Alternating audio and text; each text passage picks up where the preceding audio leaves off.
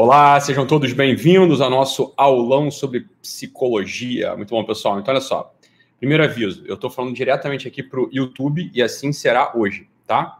É, o pessoal que está aqui no Instagram, eu recomendo que migrem para o YouTube. Tem um link aí. É, bem, você vai lá no YouTube, acessa meu canal lá, Italo Marcili, e já começa a assistir de lá, tá? Por que, que eu estou fazendo essa recomendação para o pessoal do, do Instagram? Porque provavelmente a live vai durar mais de uma hora e aqui no Instagram ela não sustenta por esse tempo todo. Por isso que a transmissão está sendo lá no YouTube, tá? Então recomendo que o pessoal que está aí no, no, Instagram abra o YouTube, Italo Marcílio, vai para o meu canal e vai ver que a gente está ao vivo lá, beleza?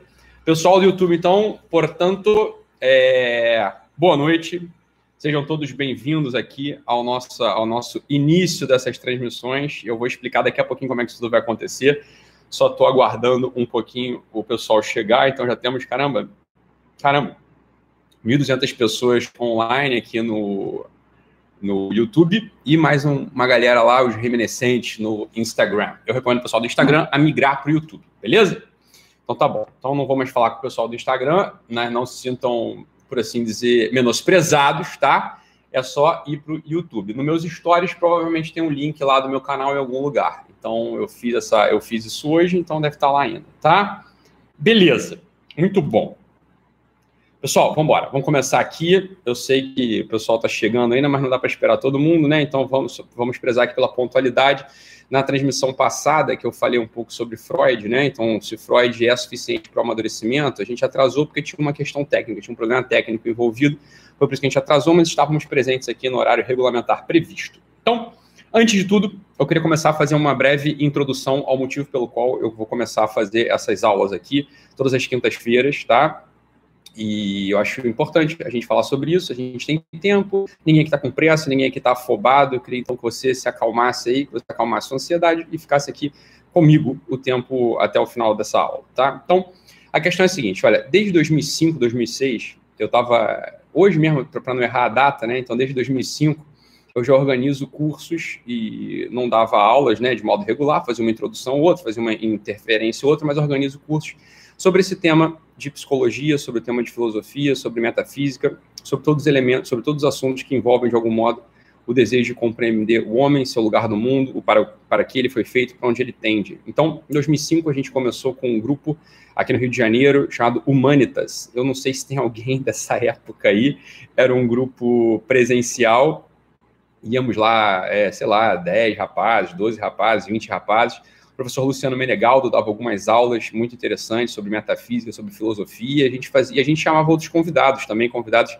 que estavam ali orbitando a cena cultural carioca daquela, daquela lá se vão 14 anos já, né? Parece que foi ontem, mas não, já tem tempo, já tem bastante tempo. Então, todo esse intuito, ele não, não nasceu ontem, essa é a primeira coisa que eu queria falar com vocês. Então, já estou nesse assunto já há algum tempo, desde o primeiro, primeiro grupo formal que foi que eu fiz já vão, lá, vão 14 anos, né? Isso foi em 2005.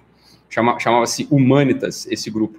E o professor Luciano Menegaldo, que é um engenheiro, dava aula no IME, tá dando aula no, dava aula no IME, ocasião, agora está dando aula na FRJ, ele ministrava para a gente algumas aulas muito interessantes.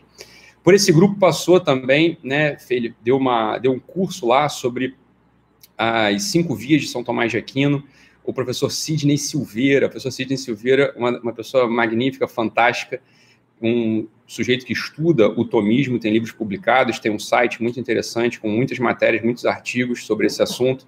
E o professor Sidney Silveira também deu uma aula à ocasião, já um pouquinho, já não foi em 2005, 2006, se eu não me engano foi 2007, eu já não já, já perco a data aqui, já não tenho certeza. Então o professor Sidney Silveira é, deu algumas aulas lá para gente também, foram muito boas, muito interessantes, muito gostosas, muito divertidas. O professor Sidney, ele mescla uma erudição é, de fato que, que ele tem, né? Então ele há muito tempo eu não há muito tempo eu não é, eu não assisto algum curso, alguma aula do professor Sidney, mas tive com ele recentemente numa festinha infantil do aniversário de um, de um afiliado meu e muito divertido, como sempre, né? Então, fazendo piada, etc. Ele estava tava lá, a pessoa, porque eu nutro um carinho muito grande e o professor Sidney deu esse curso lá para a gente. Então, mesclando uma grande erudição sobre todo o assunto da metafísica ali na, na, na escola medieval e mesclando com baixaria, com, com palavrão, com negócios assim, muito divertidos, muito engraçados, assim, o pessoal ele conseguia prender muito a atenção de todo mundo e fazer se tornar fácil de algum modo esses assuntos. Depois também é, a gente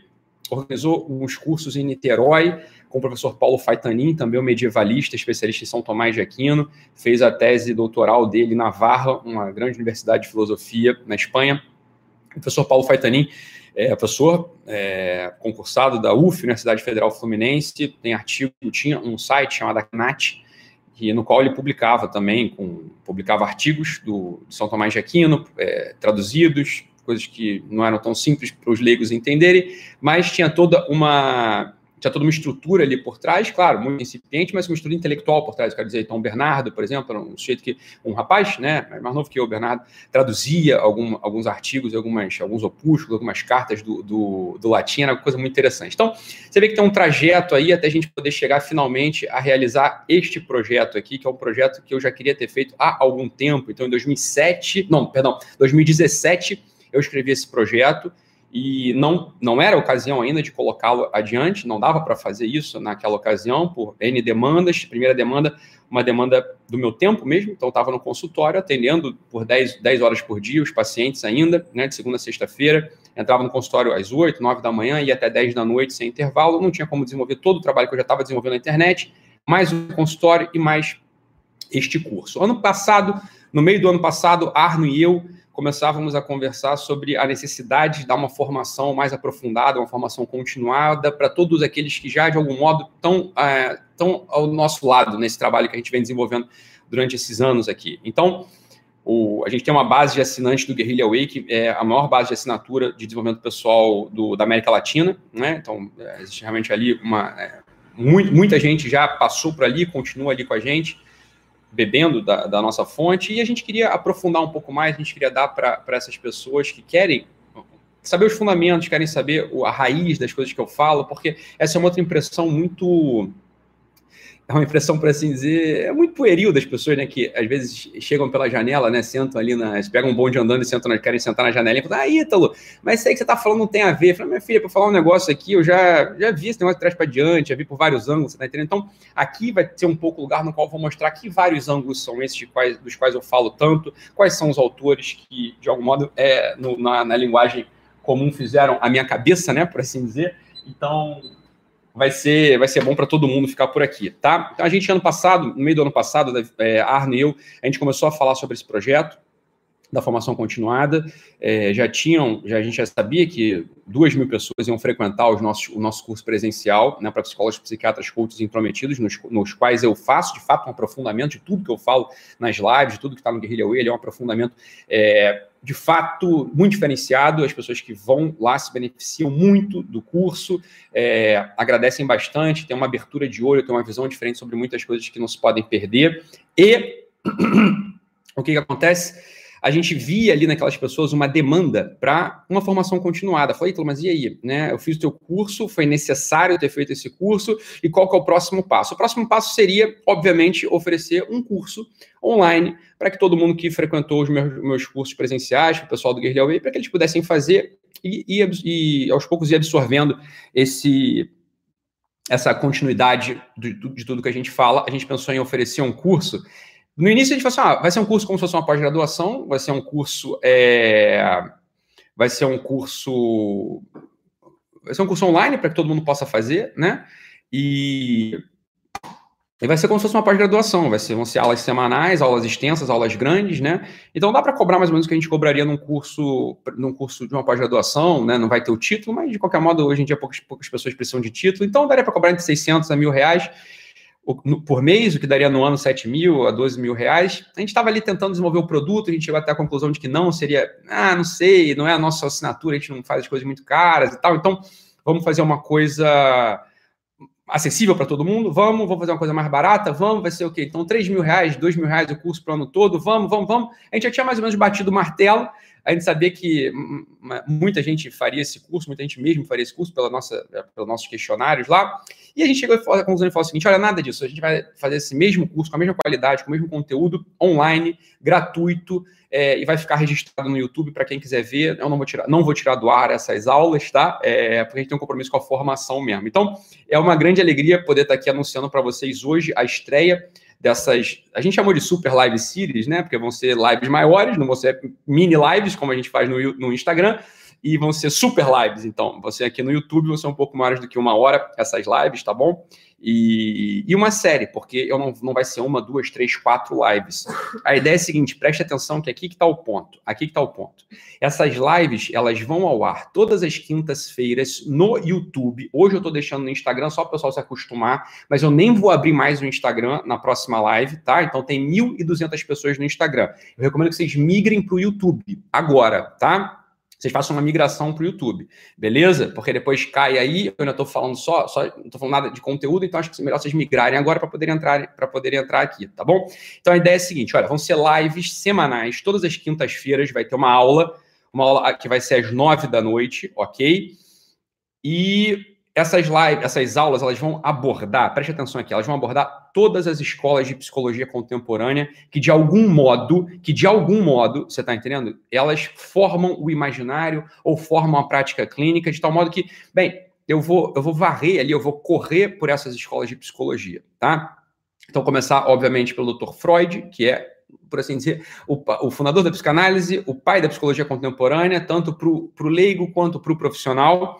Preste atenção, não vão ser abordagens superficiais, mas ao mesmo tempo o leigo vai, vai entender também. Eu quero que o leigo entenda por vários motivos. O primeiro motivo é porque esse é um assunto interessante para burro, todo mundo gosta disso. Todo mundo gosta de saber de psicologia, né? O segundo motivo é que muita gente faz terapia e é importante a pessoa saber de algum modo a linha que ela está tá sendo submetida, qual é, qual é, a visão de mundo do terapeuta dela, o que, que se pretende ali por aquela. É, para aquilo que a pessoa está fazendo na, no setting terapêutico. Então, vai, vai ser importante também para o leigo essa série de aulas aqui, ok? O leigo vai sair com um ferramental também bastante poderoso para ele poder olhar as relações dele, para ele poder olhar o, a, a, a, o seu mundo interior, para ele poder olhar os seus projetos, para ele poder olhar, enfim, a sua instalação do mundo, tá? E essa, essa que é a ideia, portanto. Então, a gente não, eu não vou falar só de uma linha, não vou falar só de psicanálise, não vou falar só de psicologia positiva, não, não vou. Eu vou varrer as escolas de psicanálise, as escolas de psicologia contemporânea, e a todo instante eu vou remeter à tradição psicológica, eu vou remeter à tradição hermética psicológica, à tradição simbólica psicológica, à tradição filosófica psicológica, de tal modo que eu sempre vou acrescentando referências que estão desconhecidas para o nosso tempo, tá? Então, a gente vira e mexe, vocês vão ver, eu falar de Platão, falo, mas Platão, porra, Platão não era psicólogo, como não? Platão não era psicólogo, você tá maluco? Né? Se você foge de Platão, você não entende nada do que é psicologia, você foge de Aristóteles, você não entende nada do que é psicologia, você não tem a percepção antropológica de São Tomás, de, definitivamente você não vai conseguir fazer psicologia. Então, é obviamente, eu vou ficar intercalando, ok? Vou ficar intercalando entre a psicologia tradicional antiga e a psicologia contemporânea, ok? Essa vai ser mais ou menos a nossa, o nosso traçado, tá? Não se afobem, então já tem gente gritando aqui, ah, logoterapia, logoterapia, logoterapia. Eu vou falar de logoterapia no momento que eu falar sobre logoterapia. Então pode ser que eu fale sobre logoterapia no, daqui a muito tempo. É, eu não vou começar pela logoterapia, porque não dá para entender a psicologia começando pelo Vitor Frankl, por exemplo, tá? Então, essa aqui é mais ou menos o, o nosso projeto vai ser o nosso projeto. Vai até quando? Essas lives elas vão até quando? Até qu quantas séries de lives vão ser? Vão ser quatro lives? Vão ser cinco? É, ah, vão ser quatro aulas? Vão ser cinco aulas? Não. Tá, não. Eu quero de fato uma formação profunda e continuada, ok? Então, todas as quintas-feiras, às 21 horas, a gente vai entrar ao vivo aqui no YouTube e eu vou fazer a transmissão da aula tá? Essas aulas elas vão até que dia? Elas vão até o dia 24 de dezembro, ok? 24 de dezembro desse ano. Então, 24 de dezembro, a gente, eu vou encerrar essa série de, de aulas, tá? Se eu conseguir varrer todas as escolas, de as, as escolas de psicologia, muito bem. Se eu não conseguir, amém, ok? Então, vai até o dia 24 de dezembro, que cai numa quinta-feira esse ano. Então, foi uma dessas boas coincidências. Vão ser é, todas as quintas-feiras até o dia 24 de dezembro. Ítalo, você vai começar a cobrar em um momento? As aulas vão ser gratuitas, porra. Qual a parte do gratuito você não entendeu, ok? Eu sei, olha, presta atenção aqui, eu não tenho nenhuma pretensão eu sei que hoje a gente começou com uma audiência de 5 mil pessoas. Tem 4 mil pessoas aqui no YouTube, ainda tem mil retardatários lá no Instagram que não migram para o YouTube de jeito nenhum. O YouTube dá, é, dá choque nele, então eles não vêm para cá, né? não vêm para o YouTube. Eu sei que a gente começou essa live com 5 mil pessoas. Eu, eu sei como é que as coisas funcionam. Essas aulas elas vão ser aulas muito desafiadoras. Elas vão ser aulas que vão. De, são outro, é outro ritmo de aula. Não é aquela live do Instagram né, animada, energética, é, sei lá, com verdades. Não, não, não. Aqui é de fazer um mergulho profundo profundo, para que a gente possa fazer um mergulho, para que a gente possa fazer um mergulho profundo até uma certa uma natureza importante da nossa alma, da nossa substância, para que a gente possa entender o que acontece conosco no mundo, tá? Então, obviamente, aqui é o ritmo, é uma outra, é um outro pedido no final de contas, ou seja, é um outro comprometimento que você vai ter que ter com essas aulas. Logo, é evidente que eu sei que o número de pessoas aqui ao longo do ano vai diminuir e não aumentar, ao contrário do YouTube, o, Instagram. O Instagram não. As lives lá são para aumentar a audiência. Eu não tenho nenhuma pretensão de que isso aconteça, ok? Nenhuma pretensão de que isso aconteça. Aqui, de fato, provavelmente a, audiência vai diminuir. Se eu chegar ao final do ano, no dia 24 de dezembro, com 50 pessoas me assistindo, eu vou estar extremamente feliz. Se eu conseguir formar 50 pessoas que de fato entendam essas coisas, a gente vai fazer uma. uma vai ser assim, uma, um tsunami no Brasil. Né? Um tsunami no Brasil. 50 pessoas prestarem atenção ao longo dessas quintas-feiras de ano de 2020, a gente vai fazer de um no Brasil, porque são 50 pessoas com um olhar atento um cara atento. Então aqui a gente já começa a aula, já foram os avisos iniciais, tá? O aviso inicial é, foi exatamente esse, de que a, vão, ser, vão ser gratuitos, vai ficar disponível, vai ficar gravado, você não precisa se preocupar com isso, tá bom? E estejam aqui sempre, todas as feiras com a gente, tá? Chame os colegas, chame seu, né, o pessoal da faculdade aí, o pessoal que você gosta, então é, para assistir com você, beleza? Realmente a conexão está meio instável, né? E sempre que instabiliza a conexão, algumas pessoas abandonam e voltam, daqui a pouco volta. É, a conexão está meio instável, mas faz paciência, né? Aqui são, é a tecnologia disponível para a gente, tá? Eu sei que está travando, paciência um pouquinho, daqui a pouco a, a conexão ela volta a estabilizar, beleza? O YouTube me avisou que estava instável. Vamos começar então? E não se espantem, não se espantem. Existem várias formas de a gente começar um curso de psicologia e a gente pode escolher de fato qualquer caminho para começar um curso de psicologia, porque é um tema maximamente abrangente, maximamente abrangente. Espera que eu estou acendendo aqui meu charuto, calma aí, pessoal. Já tô, já tá, tá terminando aqui de acender, tá? Então, a psicologia é um tema maximamente abrangente. Ah, um outro aviso, o meu dente está meio solto, pode ser que o dente caia no meio da aula, tá? Esse da frente aqui, ó. Então, se quer no meio da aula, eu vou parar a aula, porque eu não vou dando aula sem dente, tá bom? É só isso que vai acontecer. Vamos, vamos esperar que não quer o meu dente durante essa aula aqui. Pode acontecer, como é que vai saber? Não tem, não tem como saber, tá? Hum.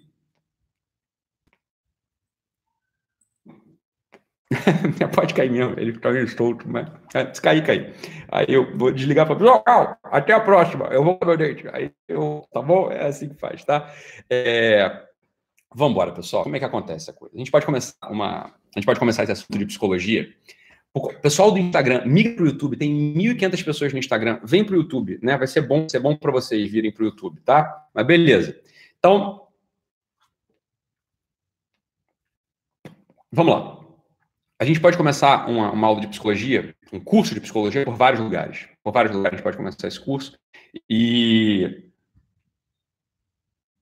a gente pode começar, obviamente, obviamente a gente pode começar pela história da psicologia, que é sempre muito interessante. É, todo, todos os elementos históricos, eles são maximamente envolventes, porque se a história for bem contada, você entra no cenário, você entra na vida do autor, você entende mais ou menos o que ele estava fazendo, fica muito envolvente, né? Então eu podia fazer uma abordagem histórica, não vai ser essa abordagem que eu vou fazer, tá? A gente pode fazer uma abordagem técnica, então, e a gente vai, a gente vai falar muito de técnica aqui ao longo das aulas, hoje não, tá? Hoje não.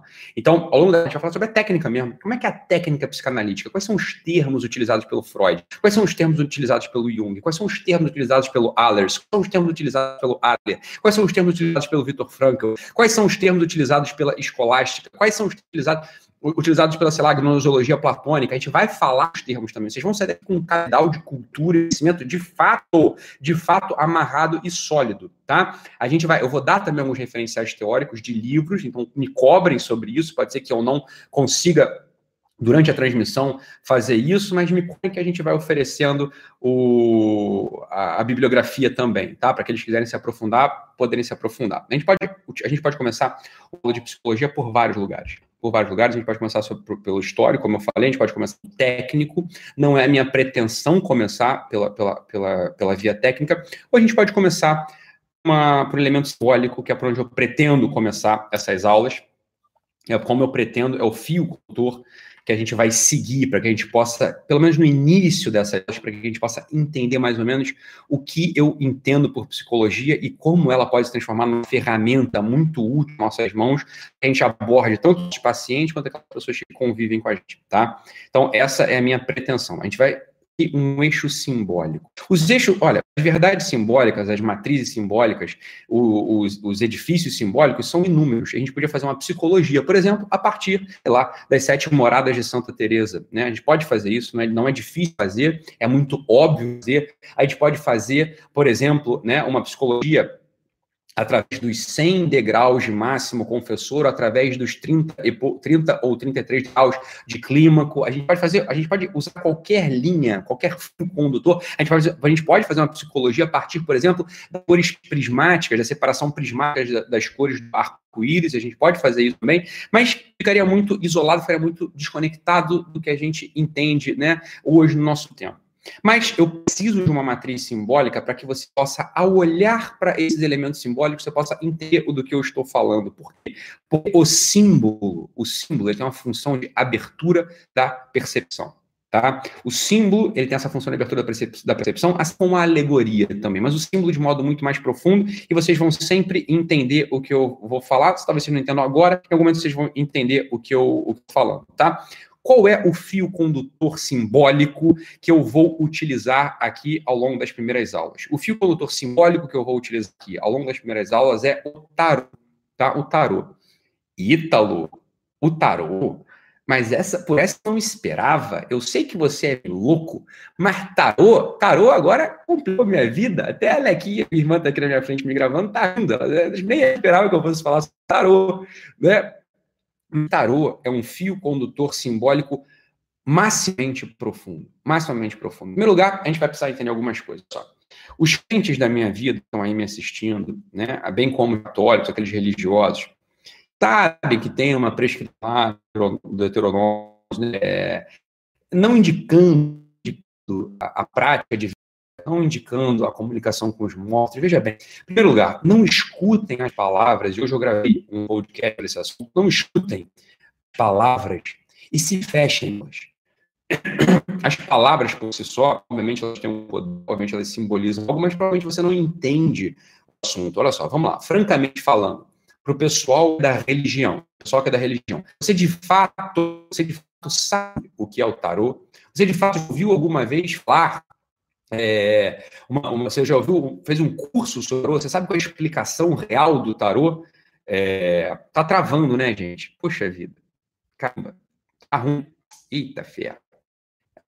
Mas aí não tem que fazer. É, tipo, o pessoal do Instagram, eu vou conectar o Instagram, eu vou tirar aqui, porque eu vou pro YouTube. Eu vou tirar todas as conexões para ver se melhora a conexão aqui do YouTube. Tá bom? Então, só no Instagram, beijo. Vou desligar aqui, vou encerrar essa live. Migra pro YouTube. Tá, vou, vou te também. Isso aí tá. Pronto, no modo avião. Então vamos ver se agora, é, se agora vamos lá. É, beleza, já tirei o, o, Instagram, a Mila também já tirou o Instagram dela, eu tirei o Instagram desse meu celular, vou ver se melhora agora aqui o YouTube, tá bom?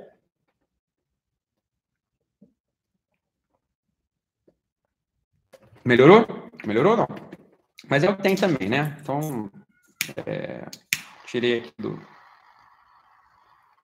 do, do Instagram. Tá? A primeira coisa que a gente vai fazer é o seguinte, olha só. A gente vai seguir o fio doutor das cartas do tarô, dos arcanos maiores do tarô.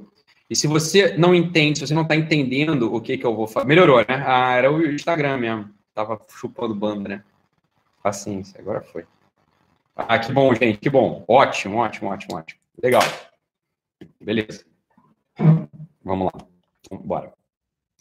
É, vamos, vamos nessa. Pronto, melhorou. Vamos embora, vamos embora, vamos embora.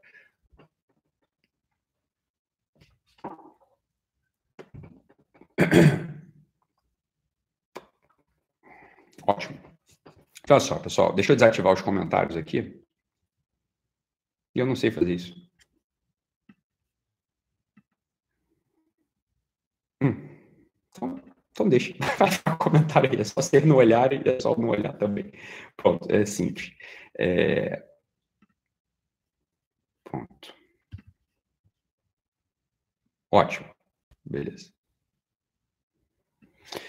Vamos nessa. O que acontece? O, a matriz simbólica que eu vou escolher para ser o fio condutor desse curso é o tarô, como eu falei. O tarô, ele é uma é um jogo, né? Como vocês, já, vocês bem sabem. No nosso tempo, só se entende o tarô como aquela ferramenta prática que as cartomantes utilizam para poder fazer previsões, para poder, como um oráculo divinatório, como alguém que você procura para poder ler o seu futuro. Né? Então, como se a sua sorte como se o seu futuro tivesse disposto na, nas cartas do, do, tarô, e a partir de uma consulta você pudesse entender o que, que, vai acontecer contigo. Então, quando um sujeito procura uma cartomante, e é justamente isso que está proscrito pela maior parte das religiões, a busca divinatória, ou seja, a busca adivinhatória da, através do tanto do, da astrologia quanto do tarô, isso de fato é proscrito, né? Quando se busca isso, bem, existe um elemento que atenta contra a liberdade humana, e é por isso que tem uma prescrição de não procurar esse tipo de ciência. Mas, mas tanto a astrologia, quanto o tarô, quanto a alquimia, foram ferramentas maximamente utilizadas por todos os psicólogos contemporâneos importantes. Essa é a primeira coisa que a gente precisa saber. Olha, todo o edifício junguiano e uma boa parte do edifício, para não dizer todo o edifício freudiano, eles são baseados na simbólica dessas ciências ocultas. De tal modo que se o, o, o aluno, o estudante, ou aquele sujeito que se interessa por esses assuntos, ele não conhece, ele não entende, ele não entende a base teórica das ciências ocultas, ele não vai entender a técnica da psicologia. Então, essa é a primeira coisa ok? É necessário ao estudante, ao interessado, ao estudioso, né, a, tanto profissional quanto o, o estudante acadêmico é, que está em formação de psicologia, ter um conhecimento profundo das bases teóricas dessas ciências ocultas. Eu vou escolher aqui o tarô, porque o tarô fala-se pouco sobre o tarô. Existe, existe realmente material bom sobre astrologia, não, uma, não necessariamente uma formação para você aprender a ser um astrólogo, mas sobre a gramática astrológica, existe um material bom sobre isso, e sobre o tarô fala-se muito pouco, e o tarô, ele foi usado, tanto o tarô quanto a alquimia, que eu vou falar em algum momento desse curso, ele foi usado maximamente pelo professor Jung para que ele possa desenvolver, para que ele pudesse desenvolver o seu edifício teórico. Tá? Então, é importante a gente ter conhecimento do tarô. Vamos lá. O que é o tarô? Essa é a primeira coisa que a gente precisa entender. Vamos lá. O tarô, ele se divide em arcanos, ou seja, em chaves de compreensão, em arcanos ou chaves de compreensão maiores e menores. Essa é a primeira coisa que a gente precisa entender sobre o tarô tá? E daí a gente vai derivar um monte de coisa de psicologia já hoje, ok? Necessidade da terapia, necessidade do diário, como é que você se conhece, quem é o eu, quem é o ego, a gente vai derivar um monte de coisa daí, ok? Então, preste atenção, eu não vou falar, eu não vou te ensinar a jogar tarô. Se a tua ideia era aprender a jogar tarô, não é aqui que você vai aprender, tá? Não vou nem falar sobre a disposição das, das cartas do baralho do tarô numa mesa divinatória, não vou falar sobre nada disso. Eu vou falar sobre o símbolo que está inscrito nas cartas do tarô. Isso sim a gente vai precisar falar hoje, tá? Na primeira carta, né? Na verdade, não vou falar sobre as, sobre as 22 maiores e as 20, 56 menores, tá? Vou falar só sobre a primeira carta. Isso já vai dar eh, mais de uma hora de fala, então dá para fazer um curso inteiro de quase 40 horas sobre o tarô sem nenhum tipo de problema. Hum. O que é, então, o que é o tarô? O tarô ele se divide em cartas, ou que estão, que, que, representam desenhadas nessas cartas, os arcanos. Arcanos são o quê? São chaves de compreensão. O que são arcanos? Arcanos são chaves de compreensão. Vamos entender isso aqui, olha. É como se ele te desse um kit, um jogo, um kit de ferramentas com 22 chaves, e você usa cada uma dessas chaves para abrir uma certa compreensão de uma certa realidade do mundo. A, pretensa, a pretensão das 22 cartas maiores e menores do tarô é que todas as referências principais do mundo estejam contidas ali. Você já vai entender daqui a pouquinho quando eu começar a explicar o símbolo da primeira carta, ok? Então, os 22 arcanos maiores do tarô, eles contam uma história. Eles vão contando a história desde o início de qualquer iniciativa humana até o final, o domínio dessa iniciativa humana sobre o mundo. Essa é a primeira coisa que a gente precisa saber sobre o tarô. O que, é a pretensão do tarô? A pretensão do tarô é que ele te apresente essas chaves para que você compreenda verdades que estão ocultas ou que são difíceis de ver. O maior sofrimento do nosso tempo, e você vai concordar comigo, é uma dificuldade, uma perda do olhar, uma dificuldade de ver as coisas fundamentais. No meu curso para psicólogos, eu falo o seguinte: olha, na origem, na origem árabe da palavra ser humano, na origem árabe da, etimológica da palavra ser humano, ser humano, ele, ser humano é, significa aquele que esquece, ismã, aquele que esquece. Aquele que esquece. Veja, esquece de qualquer coisa, Ítalo? Não. Só se esquece do fundamental. Isso é a primeira coisa que a gente precisa ter na nossa cabeça. Se esquece só do fundamental, não é de qualquer coisa que o ser humano se esquece. Ora, a gente marcou essa live às 9 horas e ninguém se esqueceu dela. A gente marcou, minha irmã marcou comigo de vir me gravar aqui, ela não se esqueceu do compromisso, eventualmente até isso a gente se esquece, mas o, o pagar o boleto, o pegar o filho no colégio, o, as coisas a gente não esquece habitualmente, elas ficam registradas num lugar muito periférico do nosso ser, do nosso eu, e a atenção, ela sempre volta ela sempre volta para a gente, ela sempre, ela sempre pede para voltar. A gente está sempre voltando a prestar atenção nessas coisas, a gente não esquece dessas coisas aí. Né? A gente não esquece disso. O que, que a gente esquece, então? O que, que a gente esquece, portanto? A gente só esquece do fundamental, daquelas coisas que são fundamentais. A gente esquece, por exemplo, né, de fazer as perguntas básicas, as perguntas básicas que vão nos orientar nesse mundo, ou seja, da onde vim, né, para onde vou, o que, que, o que se espera de mim, é, quem sou eu, do que, que eu sou feito, do que, que eu sou, qual que é o meu composto, é, é, essas coisas a gente esquece a todo instante. Então, a primeira coisa que os arcanos maiores eles pretendem para a gente é manter a nossa visão naquilo que é fundamental. Não deixar com que a gente esqueça das coisas fundamentais. É para isso que eles estão ali. Eles estão ali para lembrar a gente daquelas verdades fundamentais que habitualmente a gente se esquece. Os arcanos, ou, o tarô como um todo, existe uma grande tradição, sobretudo na França, que subsistiu ao longo dos séculos, até a contemporaneidade. Hoje, na Europa, é o único lugar no qual ainda se fala, ainda se faz ciência com base nesse saber, nessa sabedoria. Existe toda uma tradição simbólica uma, da tentativa de não se perder o olhar, esse olhar profundo no mundo, esse olhar profundo para o mundo a partir da ciência do tarô. Tá? Essa ciência, essa ciência chama-se hermetismo. A gente vai falar um pouco sobre hermetismo lá para frente, que é fundamental para a gente entender tudo que se faz em psicologia contemporânea. Senão a gente não entende mesmo, gente não tem como a gente entender nada de psicologia. Então, aqui no Ocidente, a escola simbólica, a escola de sabedoria simbólica, que pretende manter vivos esses símbolos no imaginário do homem, é o hermetismo. É o hermetismo, tá? Hermetismo. E o tarô é uma técnica, uma ferramenta que condensa uma série de saberes herméticos. E é por isso que a gente precisa falar do tarô, porque toda a psicologia contemporânea, volta a falar, ela se baseia nisso. Eu não sei se vocês sabem, mas o Dr. Freud, por 12 anos, todas as quartas-feiras, ele jogava as cartas de tarô para os seus pacientes. Para quê? Para responder uma pergunta, existe liberdade ou os pacientes estão condicionados é, pela, pela, pelo saber dos arcanos, pelo saber das cartas? Então, o Freud, ele tinha esse olhar simbólico também, é dali que vem uma boa parte do edifício teórico, conceitual e prático e técnico do Freud. Né?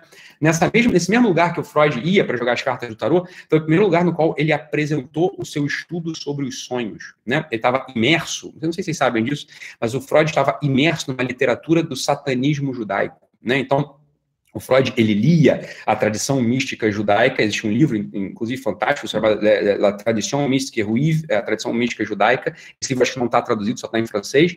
E ali, né, no Tradição Mística Juive, é, a gente entende muito bem essa conversa, essa, essa conversa do Freud com essa literatura espiritual, satânica, angélica dos judeus. Então, Freud estava imerso em toda essa conversa. Se a gente não tem o olhar para isso, a gente jamais vai entender psicologia contemporânea. Não tem como entender psicologia contemporânea. Então, vamos, vamos logo olhar para a primeira carta do tarô. Eu não sei como mostrar a carta de tarô, não sei como mostrar a imagem aqui no, no YouTube. Eu não aprendi isso, acho que não dá. Na próxima a gente tenta. É, eu vou descrever a primeira carta do tarô e vocês é, imaginem a primeira carta do tarô, tá? Vocês imaginem a primeira carta do tarô. Então, a, as cartas do tarô, elas são. Não existe, não existe, em primeiro lugar, que a gente precisa saber isso, não existe um único baralho ou um único jogo que se use. Né? Você pode desenhar o seu jogo se você quiser, mas existem alguns, alguns baralhos tradicionais, né? alguns jogos tradicionais. O, o baralho tradicional que a gente vai usar aqui para fazer a nossa explicação é um que é bastante consolidado, é o que a maior parte das pessoas utiliza para seus estudos e mesmo para o cartomante que joga, né? É, é, o, é o, o jogo de Marseille, tá? O jogo de Marseille.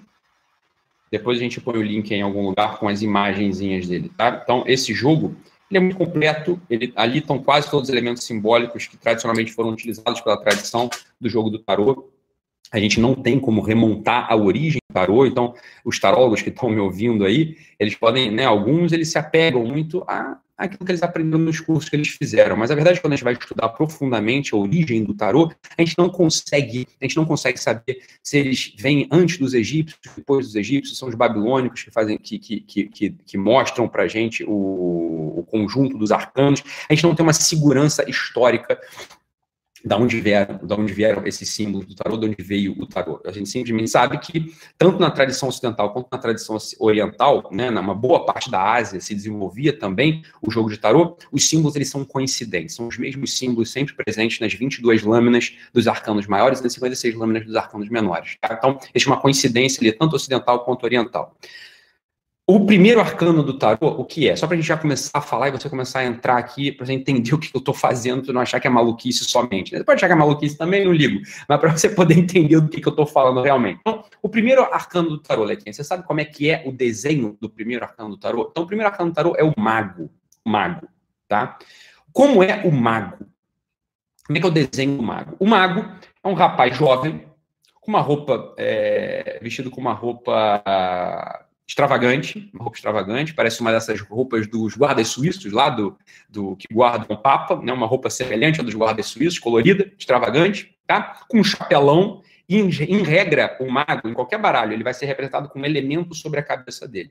Em geral, é um chapelão, é um grande chapéu, tá? Ele segura um bastão, em geral, na mão esquerda, ele segura um bastão na mão esquerda, e na mesa desse mago tem alguns elementos, alguns discos, tem uma, tem uma faca desembainhada, é assim que está lá a primeira carta. Começa por uma delas, a primeira carta do tarô é o mago, tá? Então, o que como é, o que a gente tem que ver? Quando a gente olha para essa carta do tarô, o que ela está falando para a gente? A primeira coisa é o seguinte, ela está comunicando algo para a gente. Ela está comunicando algo para a gente.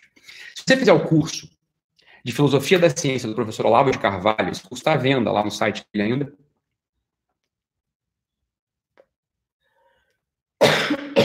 É um curso que, se eu não me engano, ele foi. Eu lembro bem desse curso, eu lembro muito bem desse curso. Esse curso ele foi gravado em 2010, tá? Lá são nove anos da gravação desse curso, sobre filosofia da ciência. O professor Olavo, ele começa ali o curso, do mesmo jeito que eu vou começar esse curso aqui, ele começa falando o seguinte: olha, eu preciso dar para vocês eu preciso dar para vocês o recorte do ser. Eu preciso dar para vocês o seguinte: olha, existem certas coisas que a gente precisa sempre conservar na nossa memória. Existem certas coisas que a gente precisa conservar na nossa memória, senão vocês não vão conseguir entender do que, que eu estou falando aqui. Tá? É como, por exemplo, na matemática. É, a gente, qualquer, qualquer desenvolvimento matemático, alguns axiomas precisam ser dados antes da gente fazer o desenvolvimento matemático. Se a gente não. É, olha, tem certas coisas que a gente vai falar e a gente vai voltar a falar mais sobre isso. Por exemplo, 2 mais 2 é igual a 4. Isso está dito. A gente nunca mais vai voltar lá. Isso é uma coisa, esse é o princípio, né? O princípio de que a identidade a identidade, que a quantidade segue sendo ela mesma, a gente não muda, isso é o que sempre é. Então, o professor Lopes Carvalho começa o curso de filosofia da ciência dele falando exatamente isso. Olha, a gente precisa falar sobre aquelas coisas que estão sempre no nosso campo de percepção, que a gente está sempre vendo e que a gente não pode se esquecer. Se a gente se esquece disso, ou se a gente deixa de ver, a gente já não entende mais nada, a gente fica desorientado no mundo. E são alguns princípios, são alguns princípios, tá? Que a gente não pode perder de vista. Se a gente perde de vista alguns princípios, a gente já não entende mais nada, a gente fica completamente desorientado no mundo. Um desses primeiros princípios que a gente perde, a gente se desorienta, é o princípio do tamanho do mundo. Essa é a primeira coisa que a gente precisa ouvir. E a gente precisa jogar nosso olho lá. E você vai ver a conexão disso com a primeira carta do tarô, tá?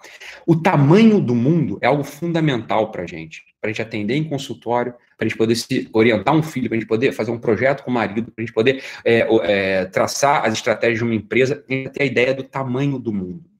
Essa é a primeira coisa. Então, uma pessoa que jamais tenha refletido sobre isso, sobre nada desses assuntos, ela pode ser muito ágil e, e, e, e, e sei lá, o mundo, é, o mundo é esse lugar material aqui, esse lugar de matéria, é aqui que a gente está. É tudo que eu vejo, é tudo que eu acredito.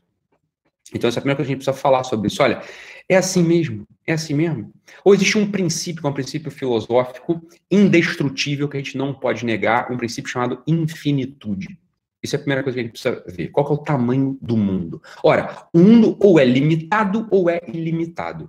Ou o mundo é finito ou o mundo é infinito. Isso faz toda, toda a diferença para o nosso conhecimento de psicologia. Isso faz toda a diferença para a gente saber quem é o homem, o tamanho do homem, o tamanho do mundo no qual o homem está escrito. Ora, qual que é o, o nosso tamanho, portanto, qual o tamanho do nosso projeto, qual o tamanho possível do nosso coração, qual o tamanho possível do nosso amor, qual o tamanho possível de todas as nossas sensações superiores, nossa, da nossa inteligência, do nosso saber. Enfim, a gente precisa saber disso. Qual, qual que é o tamanho disso daqui? Se eu digo de modo é, ingênuo e rápido, que as coisas aqui são limitadas e são, e são pequenas, eu vou ter uma certa visão de mundo. Se eu falo assim, não, o mundo é ilimitado, o mundo é infinito, existe um, um elemento desse de infinitude no mundo, bem, eu tenho outra visão de mundo, eu tenho outra percepção sobre o que é o mundo, não é? Então, essa é a primeira coisa que a gente precisa investigar e precisa dar uma resposta para isso. Qual é o tamanho desse mundo? Qual é o tamanho desse mundo? E a gente já sabe imediatamente o seguinte: olha, vamos lá. Me acompanhem aqui no exercício, me acompanhem aqui no raciocínio. Me acompanhem aqui no raciocínio. Fala, olha, se eu falo que existe um. Se eu falo que existe um, um limite para as coisas do mundo, existe um limite para o mundo, o que está na fronteira desse limite? Bem, por definição, o limite, o limite não é mais a coisa, já é outra coisa, né? O limite do meu corpo é onde meu corpo acaba e começa uma outra coisa. Bem, se começa uma outra coisa, tem uma outra coisa. Ele começa, ele começa uma outra coisa. Todo sujeito, né, toda matemática que se quer uma ciência espiritual, bem, a matemática é uma, é uma ciência, ela sempre vai reconhecer que a série, por exemplo, dos números finitos, ela não termina. Né? A série dos números inteiros, pô, perdão, ela não termina. A série dos números inteiros ela é infinita. Sempre a gente pode conceber um número que vem depois do último número. A gente sempre pode conceber isso. Então, em algum lugar, pelo menos nesse lugar matemático, é muito claro, é muito óbvio para a gente perceber que existe pelo menos a noção do infinito. Que acho que há algo que não termina. Algo que não termina. Fala, olha, isso aqui já faz uma ruptura grande com todo o pensamento materialista do nosso tempo. Fala, olha, existe um conceito matemático que seja, matemático que seja, que garante para a gente, e não é um conceito, é a visão das coisas. Fala, olha, números, números inteiros, assim, 1, 2, 3, 4, 5, 6, 7, 8, 9, 10, mil, 2 mil, 20 mil, um trilhão, um quintalhão, sei lá.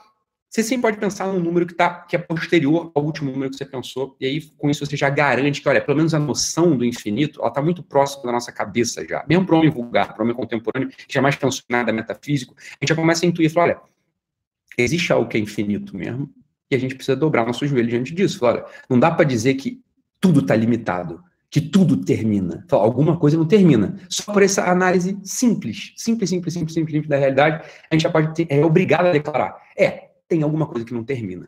Tem uma coisa que continua. Mas é só isso que continua, Ítalo? Fala, vamos continuar investigando, vamos continuar pensando se é só isso que continua.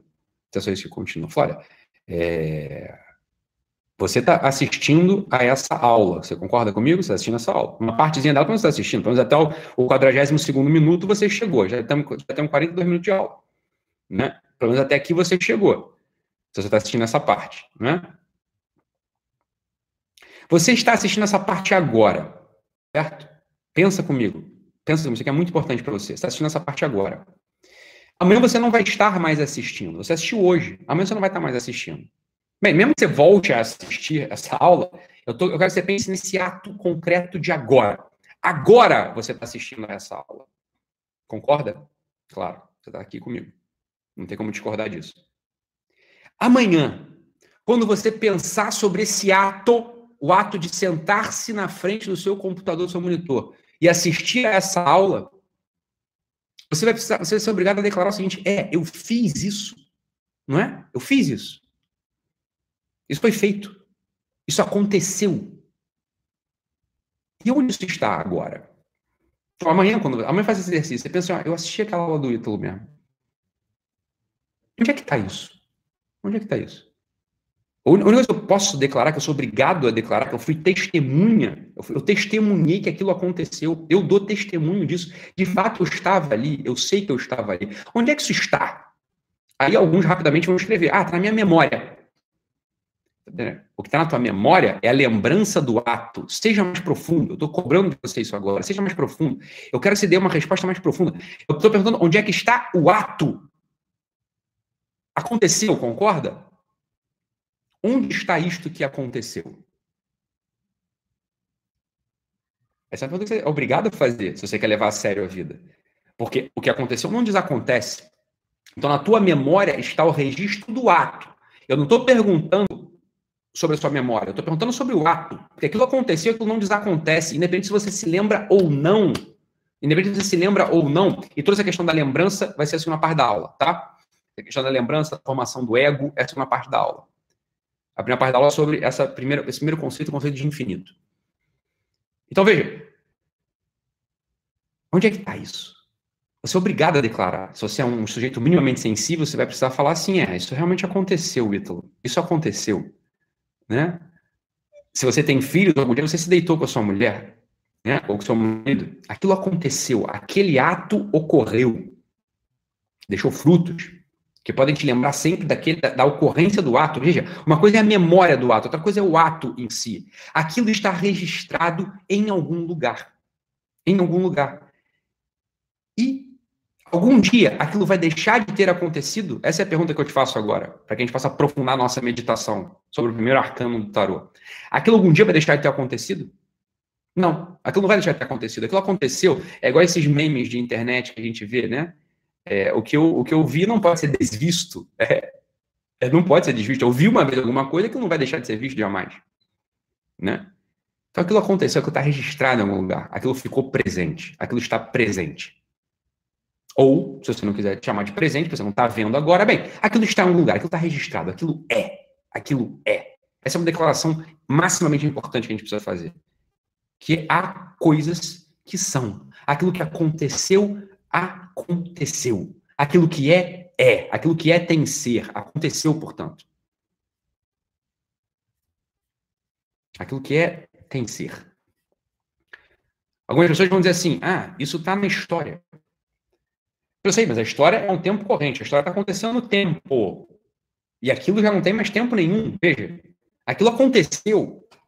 Você veja bem, a história, preste atenção nisso aqui, a história é a lembrança ou o registro, tanto na memória quanto no papel, de coisas que aconteceram. A gente jamais pode confundir o registro com a coisa. Né? Mesmo que acabem todos os registros da Guerra Napoleônica. Nunca mais, ninguém lembra mais da Guerra Napoleônica e todos os livros sobre a Guerra Napoleônica foram queimados. Não se sabe mais sobre nada. A Guerra Napoleônica vai deixar de ter acontecido? Vai deixar de ter acontecido? A derrota em Waterloo vai deixar de ter acontecido? Não, ela consegue ter ocorrido. Ainda que ninguém fale mais sobre aquilo, ainda que não tenha, não tenha mais um registro sobre aquilo. Vai ter acontecido.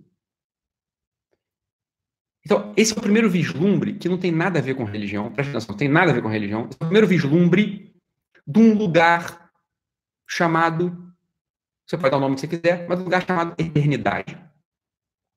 As coisas são o que são e seguem sendo. Independente se você se lembra, independente se elas estão registradas, independente se você eh, viu, se você não viu, independente você consegue dar o testemunho, é muito mais fácil a gente, a gente, começar a pensar sobre isso a partir do testemunho que a gente dá sobre as coisas. Então, aqui, né, você, você que você viu, você, você sabe que você estava nesta aula, assistindo essa minha aula.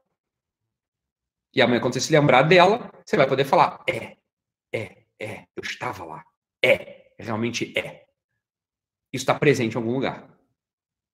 Olha só, a partir da série dos números, a partir da série dos números, e a partir dessa lembrança, ou dessa percepção de que as coisas elas são, e elas são num lugar que não é só um lugar no qual os seus olhos estão postos. Ou seja, o meu olho agora está posto nessa câmera. O meu olho agora está posto na minha irmã que está aqui na minha frente. O seu olho agora está posto, né, em mim falando.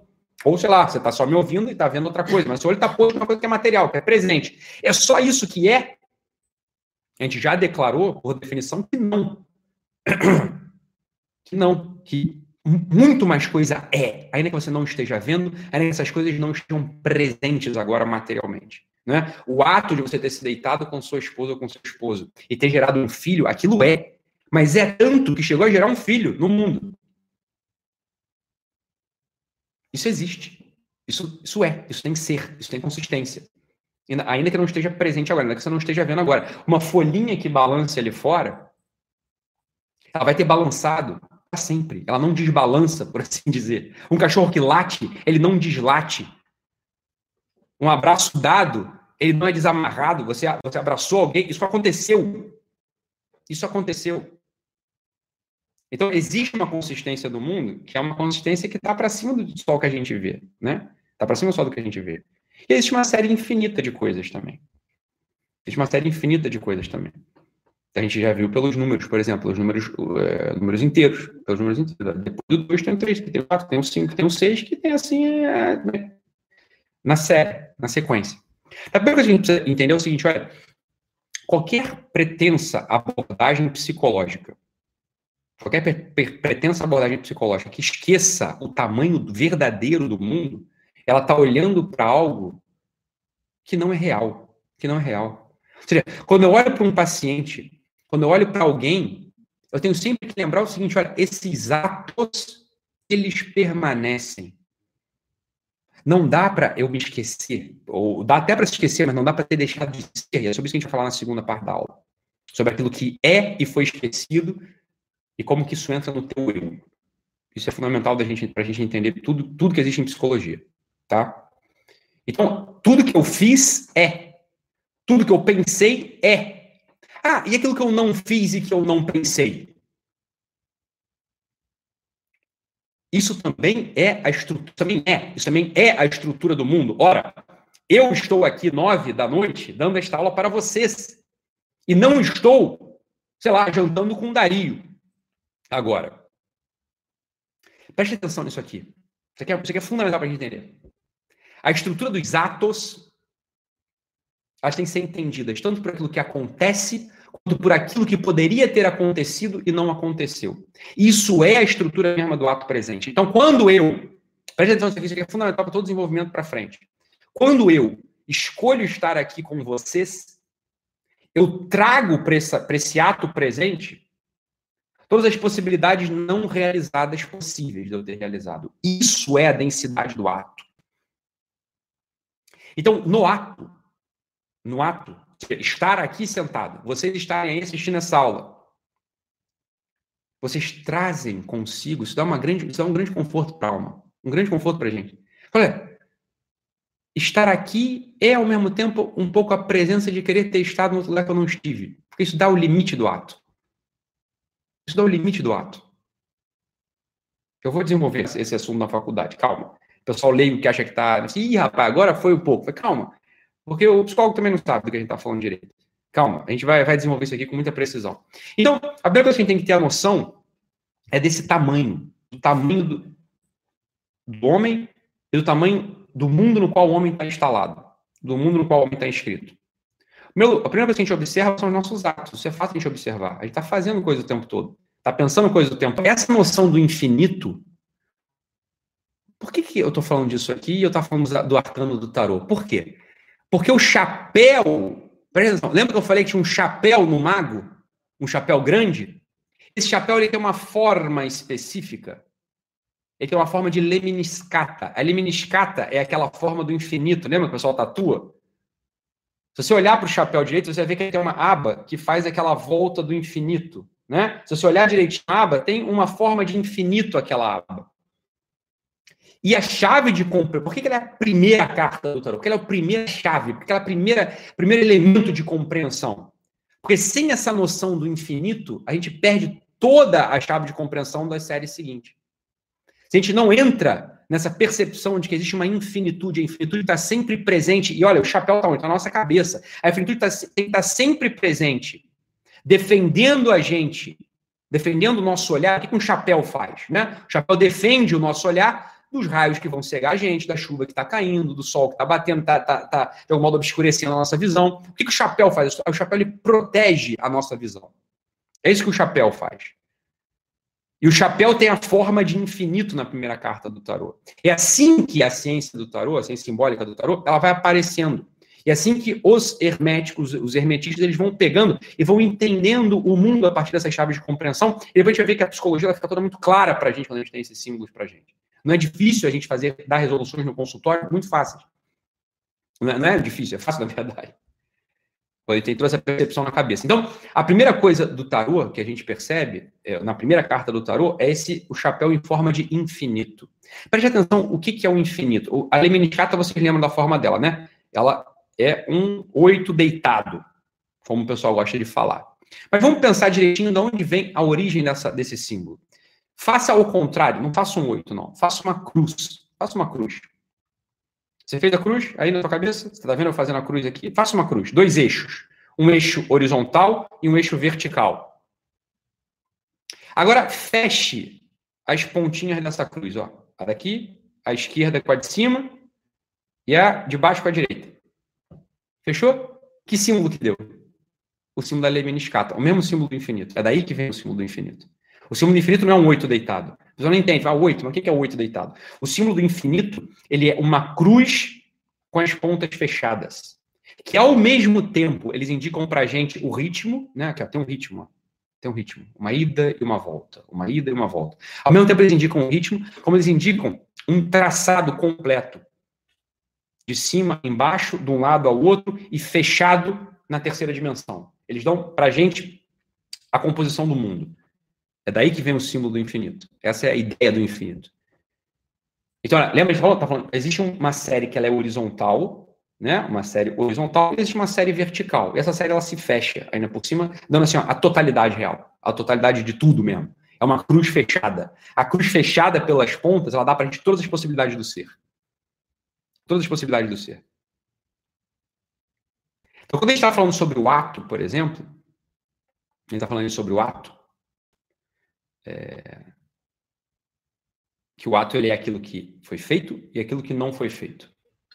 Mas aquilo que não foi feito, veja bem, para a gente entender a coisa. Ele não, não, é qualquer coisa que pode ter sido não feito, mas só aquilo que é possível para a gente fazer. Então não é possível para mim voar, por exemplo, pelas minhas próprias pela minha própria força. Não é possível para eu voar. Eu não posso voar. Posso voar se eu pegar um avião, mas quem está voando é o avião, não sou eu, estou sentado, concorda? Eu posso voar numa asa delta, mas quem está voando é a asa delta, não sou eu, eu estou só pendurado na asa delta. Eu mesmo não vou. Eu posso criar dispositivos que voam, mas eu não vou. Isso não é uma possibilidade minha. Mas eu tenho várias possibilidades. Eu tenho a possibilidade de ser nobre, possibilidade de ser vil, possibilidade de ser generoso, possibilidade de ser mesquinho, avarento, eu tenho a possibilidade de, de ser gordo, a possibilidade de ser magro, eu tenho a possibilidade. Eu tenho várias possibilidades em mim, não é? Tem várias coisas que eu posso ser, posso desenvolver, tem coisas que eu não posso ser e não posso desenvolver. E tem coisas que eu desenvolvo, preste atenção aqui já no termo, vamos pegando aqui o termo técnico da coisa. Tem coisas que eu estou fazendo em ato, ou seja, eu estou atualizando possibilidades. E tem coisas que são só possibilidades, do real, possibilidades minhas. Por exemplo. Por exemplo, vamos olhar para esse meu charuto aqui. É uma possibilidade de eu continuar fumando, esse charuto ele se né, queimar todo, e a possibilidade de eu parar de fumar o charuto e ele ficar, ele permanecer aqui, sem ser queimado. Não é isso? É claro que é isso. São possibilidades do real, são coisas que podem acontecer. É possível esse charuto ser queimado, e é possível esse charuto não ser mais queimado.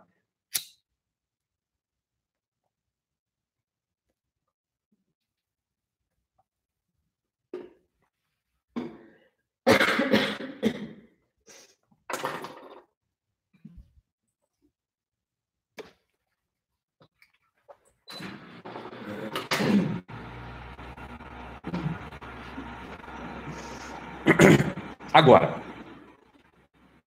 isso aqui que é importante para a gente saber. Isso aqui, que é, isso aqui é fundamental para a gente. Que é todo o problema do conhecimento.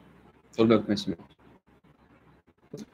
Presta atenção como é que é a estrutura do mundo. A estrutura do mundo é assim, olha. Algumas coisas elas são e elas estão acontecendo, que a gente está vendo. Outras coisas elas poderiam ser ou poderiam acontecer. Não é assim? A gente sabe. E é isso que orienta a gente. A gente sabe que esse charuto pode ser queimado. Não importa como a gente sabe. A gente vai ver em outra aula. Isso é assunto de outra aula. Mas o que importa é que a gente sabe que esse charuto pode ser queimado. Mesmo que ele não seja.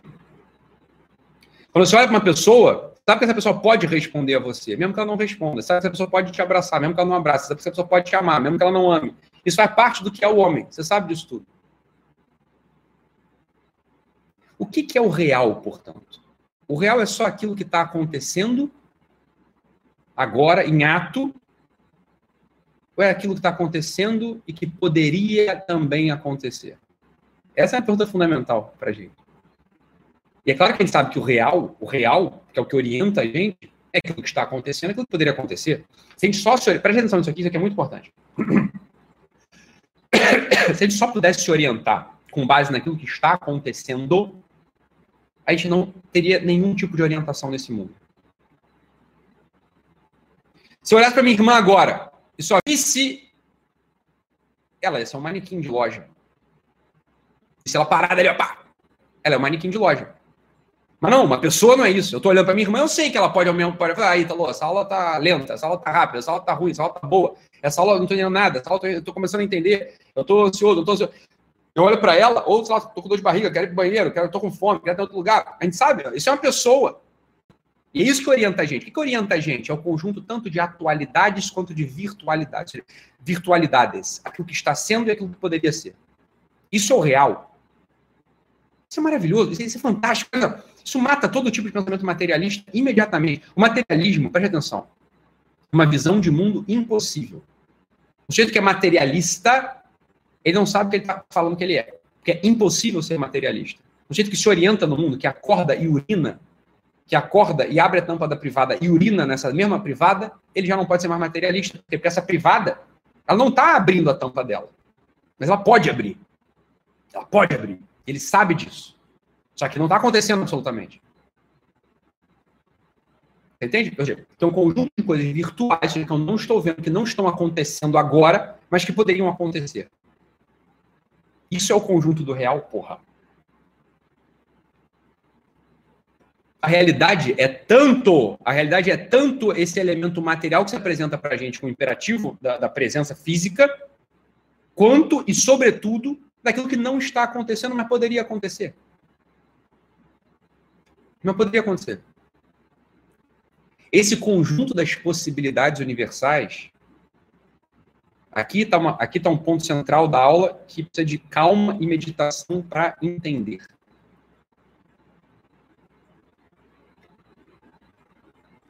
O conjunto das possibilidades universais, ele permanece desconhecido, ele é oculto sempre, ou ele precisa ser conhecido para que ele seja possível? Ou seja, para que ele seja possível, para que as coisas sejam possíveis.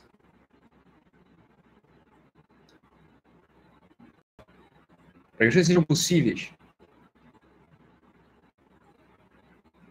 É necessário, é necessário que alguém conheça essa possibilidade?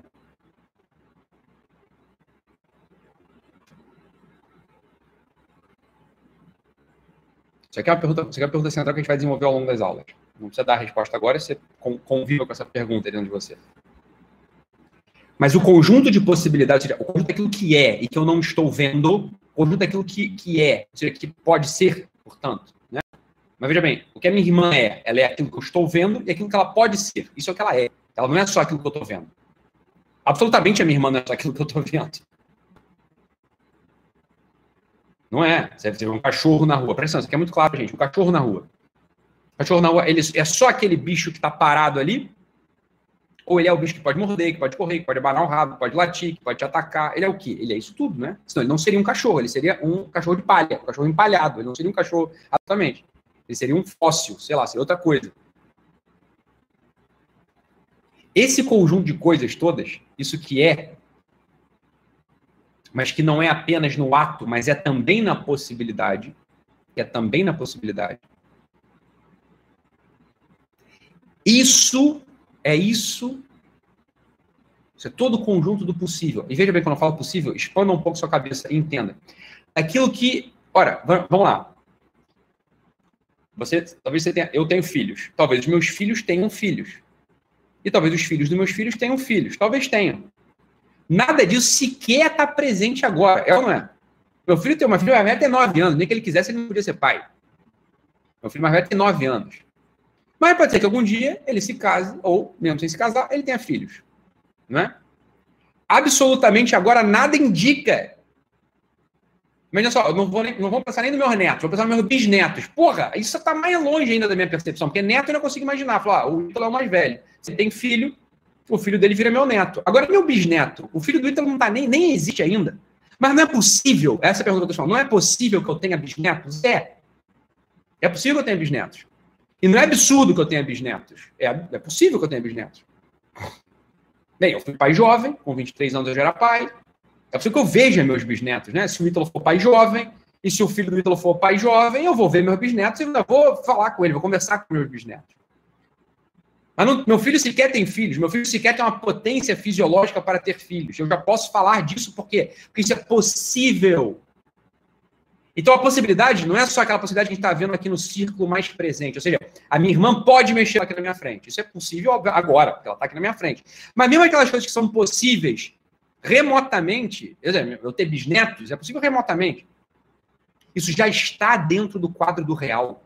Preste atenção nisso aqui. O quadro do real, ele já está montado. Ele já está montado. A gente já sabe aquilo que pode. E mesmo que a gente não saiba, há coisas que podem acontecer e que não estão absolutamente no campo de visão de ninguém. Ninguém está pensando sobre isso.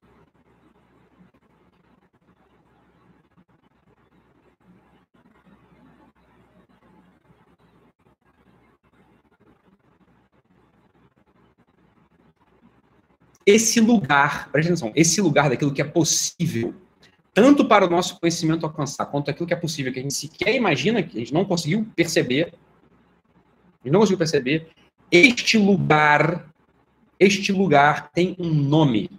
Este lugar tem um nome na filosofia. Esse lugar chama-se Logos.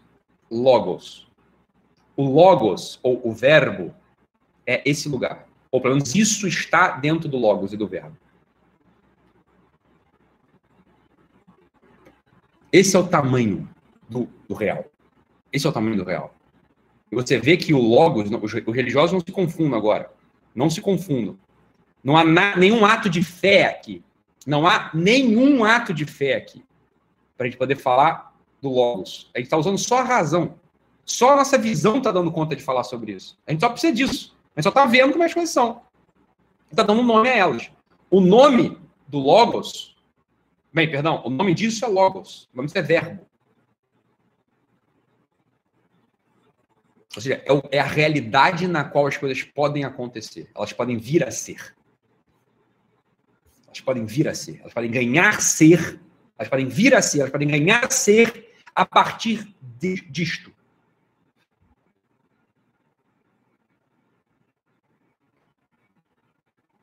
Não é à toa que a filosofia também chama esse, esse ente,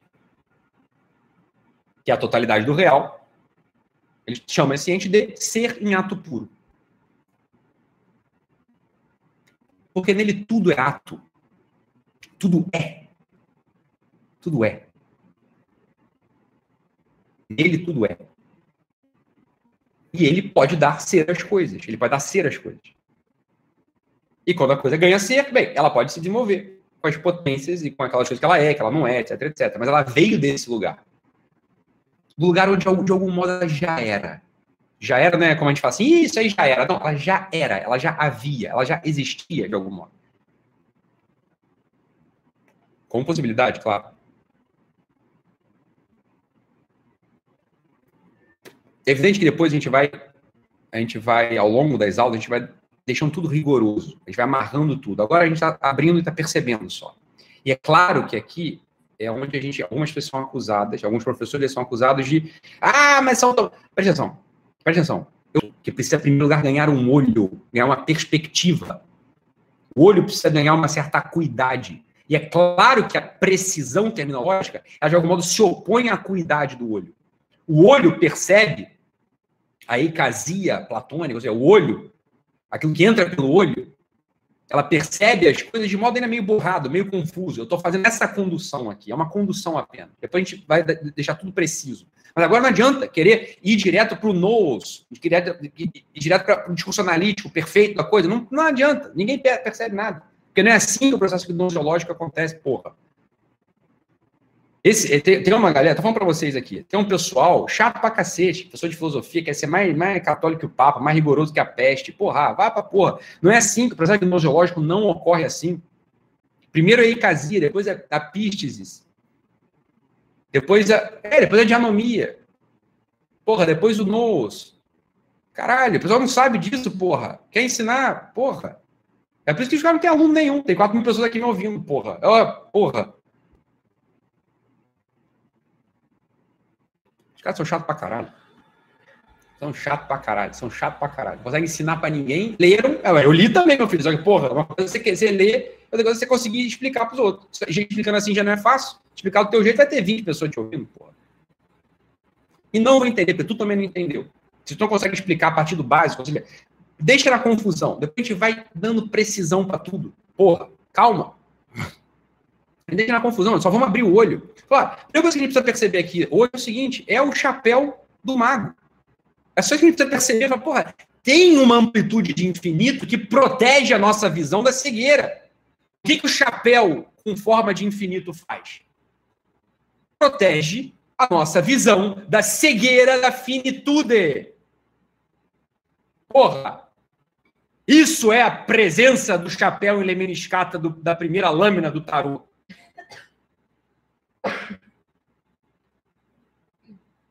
Esses mesmos sujeitos que se arrogam grandes professores, eles são os primeiros que estão cegos pela finitude do método lógico. Ou pela finitude do método escolástico, digo logo. Tá? A escolástica, apesar de ser do ápice da inteligência, simbolicamente todo ápice também é o cume, é o vale, é a queda. É a partir dali, é ou não é? É a partir dali, da, da escolástica, século XII, onde a inteligência humana chega no seu ápice, da manipulação de uma ferramenta muito precisa, mas ainda assim ineficaz. É a partir daí que. Não tem como negar que ela é grande, mas é imprecisa pra cacete, porra. Onde está o lugar do espírito para as especulações escolásticas, por exemplo? A escolástica fala muito bem de matéria e alma. Agora é de espírito. Cadê? Você, ah, então não sei o que é escolástica. Eu sou ignorante? Óbvio que não. Calma, eu vou explicar isso tudo para vocês. Só que tem que ter calma, não adianta. Eu vou falar para vocês o que é escolástica em algum momento. Mas é, uma, é um momento do desenvolvimento da inteligência humana muito, muito agudo, muito preciso. Mas, obviamente, escapa. Obviamente, um monte de coisa escapou ali ao pensamento escolástico. É óbvio que sim. O que é o chapéu do mago, portanto? Essa é a primeira entrada da gente na ciência psicológica em qualquer ciência, isso é epistemologia de qualquer ciência. Ele tem sempre estar protegido, protegido da finitude, protegido do limitado, protegido das amputações, protegido dos fechamentos. O que são amputações, finitudes, fechamentos na nossa vida? Por exemplo, julgar imediatamente os outros. Você chega alguém no teu consultório, você julga o sujeito. Ah, isso aí é que loucura, cara. A gente, tá, a gente tá fazendo um exercício aqui de abertura de olho, porra, nessa primeira hora da aula. Você não vai julgar ninguém, porra. Isso aqui é experiência de, de, de abertura. O sujeito, ele é. Ele é um ser humano. Ora, se houve algum ser humano que foi valente, foi nobre, foi santo, foi herói, jeito na tua frente ele pode ser também, porra. Ou não. É só porque ele tá com um traje, ele tá com uma aparência de vileza, de queda, de traição. É só por isso. Você não botou ainda o chapéu do infinito, o chapéu de Lemniscata na sua cabeça. Você ainda não está fazendo a função do mago.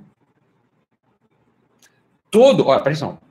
Todo, todo, todo os arcanos eles abrem, eles, eles apontam para alguma coisa. O primeiro arcano do tarô ele está apontando para a disposição inicial, inicial do sujeito a disposição inicial do sujeito que pretende se aventurar numa ciência superior, na ciência da alma, como é a psicologia, ele precisa vestir o chapéu do mago imediatamente. Esse, tem que entrar na vida com o chapéu do mago. Você vai estar sendo cegado pela, pelos raios da finitude.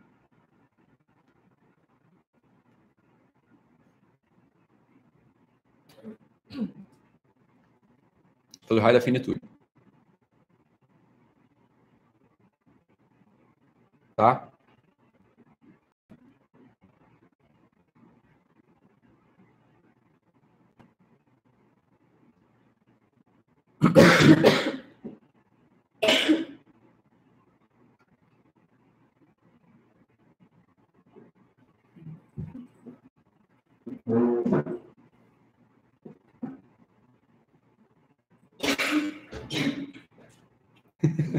Tô lendo aqui só as perguntinhas de vocês aqui. Várias perguntas boas aqui, eu não vou responder agora. Calma aí. Vamos para a segunda coisa que a gente observa no, no na, na lâmina do tarô,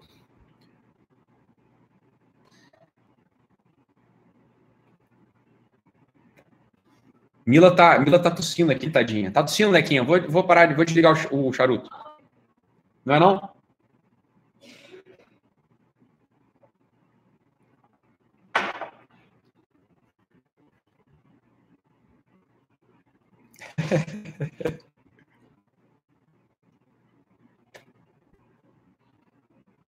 Ela falou que não é o charuto que tá na tossir, não.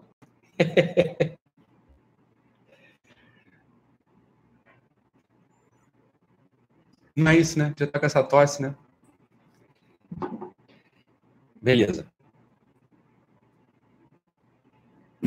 Presta atenção aqui, volta, volta. Relaxamos já um pouquinho, vamos voltar aqui. Segunda postura do mago, Lequinha. Segunda postura do mago. Isso é uma coisa que a gente observa no mago. O olhar dele. O olhar dele.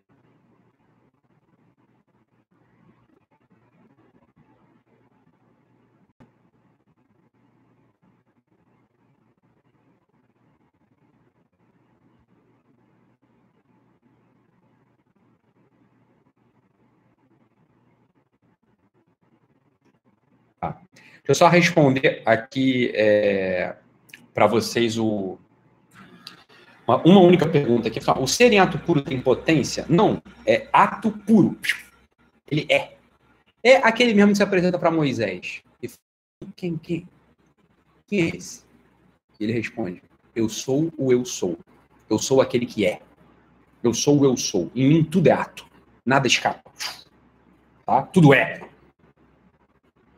Isso não precisa de fé. Isso é própria razão da conta de entender. Tá? Agora, parênteses rápido aqui antes da gente. Parênteses, tá? Antes da gente falar sobre a segunda posição, a segunda coisa que a gente tem que observar na, na lâmina do mago. É... A, a, a, coisa é a seguinte, olha. Isso, isso também faz parte do princípio hermético. Sicut est inferius, inferius est superius. Assim como o menor, o maior, e assim como o maior, o menor. Aquilo que está embaixo está em cima, aquilo que está em cima está embaixo. Os princípios eles são assim. Agora, o menos não pode dar o mais. Todo mundo sabe disso. Eu só posso dar aquilo que eu tenho, não é? Eu só posso dar aquilo que eu tenho. A gente não pode dar o que a gente não tem. Tá? Isso é uma coisa. Então, olha só. O ápice da criação humana, o ápice da criação de um homem, que um homem pode ter, não é um edifício. O edifício é uma coisa. Um arquiteto, um engenheiro, pode, um pedreiro, um mestre de obras, ele pode construir um edifício maravilhoso. Mas edifício é coisa. Coisa não tem uma dignidade tão alta quanto um animal, por exemplo. Né? Entre um cinzeiro e um cachorro, o que é mais digno? Obviamente é o cachorro, porque o cachorro tem vida. Ele tem um movimento por si, é? O cachorro tem um princípio de movimento interno. Ele tem alma, ele é animado, ele tem ânima, ele se anima, ele move-se. O cinzeiro não, o prédio não. Então, óbvio que o ápice da criação do homem é a geração de um filho. Isso é o ápice que um homem pode criar. Né? O homem pode criar uma cidade inteira mas a cidade é coisa. Uma criança, mesmo que seja um bruto, um bandido, um maldito, na, na, na, na velhice, na, na juventude, na, na, adolescência, enfim, aquilo é uma pessoa. A pessoa ela é mais digna do que um edifício, do que um prédio. É evidente, ela tem mais possibilidades. Ela pode mais. Ela tem esse, esse círculo, esse círculo de possibilidades da pessoa é maior do que o círculo de possibilidades do cinzeiro. Sobretudo porque o cinzeiro, quando ele aparece, ele já é. Ele tá aqui na minha frente, ele é. Ele está atualizado. Ele pode pouco mais do que ele está sendo até agora. É o mesmo. O cinzeiro, olha, é, ele é isso aqui mesmo. Ele pode apodrecer, ele pode se decompor, né? Mas ele não pode vir a ser um herói, ele não pode salvar uma vida. Uma pessoa pode muito mais do que um cachorro. Um cachorro ele pode atualizar aquilo que está na espécie dele. Mas ele não pode. Ele é um indivíduo, mas ele não é uma pessoa. O cachorro tem uma individualidade, ele tem uma alma, ele tem uma interioridade, ele tem afetos. O cachorro tem isso tudo, é óbvio que ele tem. Mas ele não é uma pessoa. O cachorro, eu vou falar disso daqui a pouco. O cachorro, ele não pode falar eu. Ele pode sentir frio, mas ele não pode dizer eu sinto frio. Isso é bizarro. O cachorro ele tem uma individualidade, ele é um indivíduo, mas ele não é uma pessoa. Então é claro que o ápice da criação de um homem é outro homem. A gente não pode, né? Só que a gente ao mesmo tempo não pode criar Deus. A gente não pode criar o ser ato puro, porque a gente não é ato puro. A gente tem um monte de potência na gente. Então, preste atenção. A gente recebeu o ser, a gente entra na existência recebe o ser dessa, desse conjunto de possibilidades. Então, é óbvio que o ser, é óbvio que a razão alcança, hein? Presta atenção. Presta atenção. A razão alcança isso. É óbvio que aquele que deu o ser pra gente, ele também tem pessoa. Ele é pessoa, mas ele, sobretudo, ele tem pessoa. Ele tem uma natureza, tem uma característica de pessoa. O ser em ato puro ou seja, esse logos, esse verbo, ele é pessoa. Por quê? Característica de pessoa. O ser em ato puro, ou seja, esse logos, esse verbo, ele é pessoa. Por quê? Porque ele criou pessoas. Porra, ele não pode ter, ele não pode ser menos que uma pessoa, ele só pode ser mais do que uma pessoa. Você tá? Não, porque eu, por exemplo, eu sou um homem. Eu posso criar só de pessoa para baixo. Então eu posso criar pessoa, porque eu sou pessoa. Né? Eu posso oferecer uma parte de mim para uma outra para uma mulher, essa mulher pode receber essa parte de mim e ali ser gerada uma vida, que é a pessoa. Eu posso construir um prédio, eu posso construir uma, uma casa, eu posso construir um monte de coisa.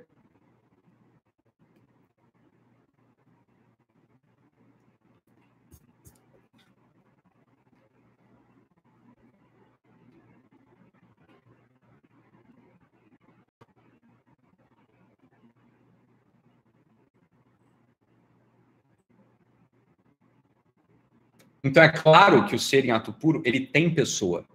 Hoje vai dizer que ele é pessoa. Tá? A razão da conta de ir até aí. Ok? A razão da conta de ir até aí. A razão da conta do próximo passo. Qual que é o próximo passo? Olha só, vamos lá. Minha irmã é pessoa, está aqui na minha frente. Tá? Existe uma, uma técnica de relacionamento entre pessoas, mas é uma técnica muito duvidosa. Concorda? Ontem, por exemplo, eu fui jantar com meu amigo Henrique Cal, né? Aí meu amigo Henrique Cal, a gente tá ali discutindo onde é que a gente ia jantar. Ele falou assim: ah, a gente pode ir ali no Shopping Leblon, lá tem um Outback, que eu sei que você gosta. Foi o que ele falou. Aí eu imediatamente, é uma pessoa com quem eu tenho muita intimidade, é uma pessoa que eu amo profundamente, meu amigo, amo profundamente meu amigo Henrique Cal, muito importante na minha vida. E ele falou, eu falei para ele, com toda, toda, toda simplicidade, o irmão, falei para ele, cara, eu nem gosto mais do Outback.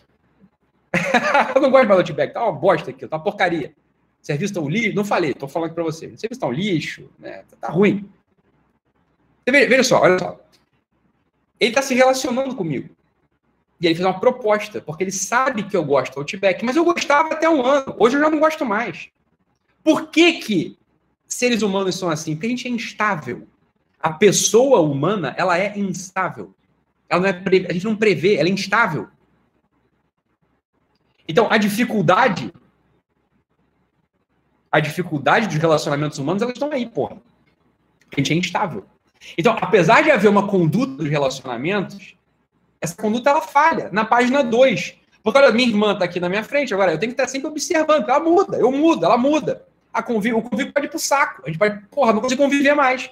Porque a gente não se observou, a gente não se viu, a gente mudou. Ou seja, esse código de condutas humanas que faz com que o relacionamento seja possível, entre os homens, ele é muito difícil de alcançar. A gente muda o tempo todo. Preste atenção, preste atenção. O nosso elemento pessoal não é estável. Por isso que o nosso relacionamento ele é dificultoso. Ora, esse ser que tem pessoa, porra, ele não tem potência nenhuma, é todo ato, ele é. Nada falta nele. É por isso que ele é 100% estável. Ele é absolutamente estável. Nada nele não é. E é por isso que ele é, ele é estável, ao contrário dos homens que somos instáveis. Por que, que somos instáveis? Porque nós temos um conjunto de coisas que não são. Lembra que eu estava falando? Olha, eu ainda não sou um herói. Eu ainda não sou um vilão completo. Eu ainda não sou fortíssimo. Eu ainda não sou obeso. Eu ainda a gente muda. Por que a gente muda? Porque a gente vai se atualizando. A gente vai transformando em ato aquelas coisas que eram potências, que eram potências. E é sempre uma potência você ser pior do que você é hoje. É sempre possível isso. E é sempre possível você ser melhor do que você é hoje. Você sempre pode. A gente não está fixo, a gente não está estável. Ora, esse ser em ato puro, ele é estável. Como esse ser em ato puro é estável e ele é pessoa e é pessoa estável, existe um conjunto estável, previsível, de coisas que você faz para você poder se relacionar com essa pessoa. Porque pessoa. Porque pessoa, ela pede relação. Isso é, o, isso é o, o que pessoa pede. Pessoa pede para se relacionar. A pessoa precisa amar. E a gente vai falar disso numa outra, numa outra aula, não é agora.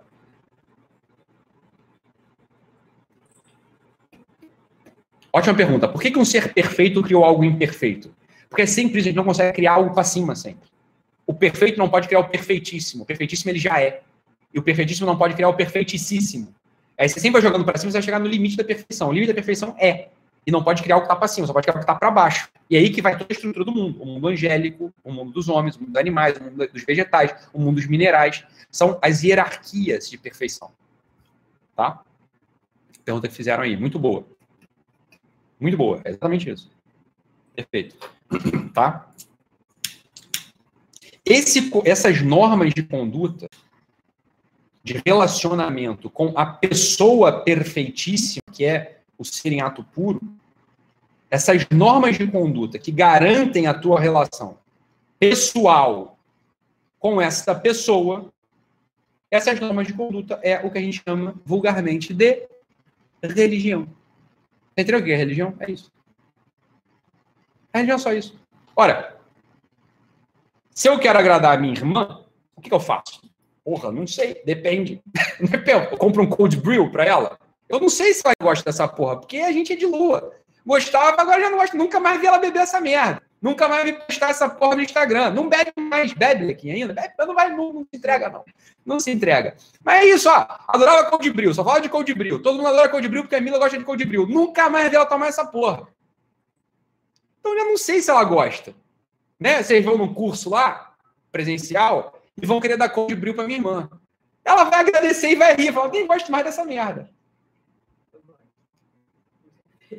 Ela falou que gosta, só não tem feito. Bem, já é um princípio que não gosta mais tanto assim. Da época que gostava muito, fazia. Será daqui a pouco vai esquecer dessa porra? É difícil agradar a gente. Eu dou chocolate, todo mundo gosta de chocolate, mas e se tiver dieta? É que nem contar de dieta no consultório. Meus pacientes chegavam lá me dando chocolate. Porra, bonzinho pra cacete. Eu não comia. Tá me atrapalhando. Porque eu tô de dieta. Porra, me dá chocolate, eu vou voltar a ficar gordo.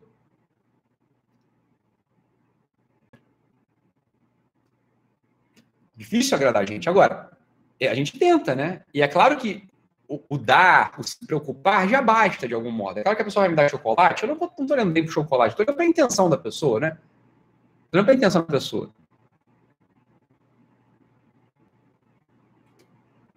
A religião, é, a religião é só uma prática, é um conjunto de técnicas que você usa para você se relacionar com a pessoa, se relacionar pessoalmente com a pessoa do serenato puro. Ponto a religião, a religião,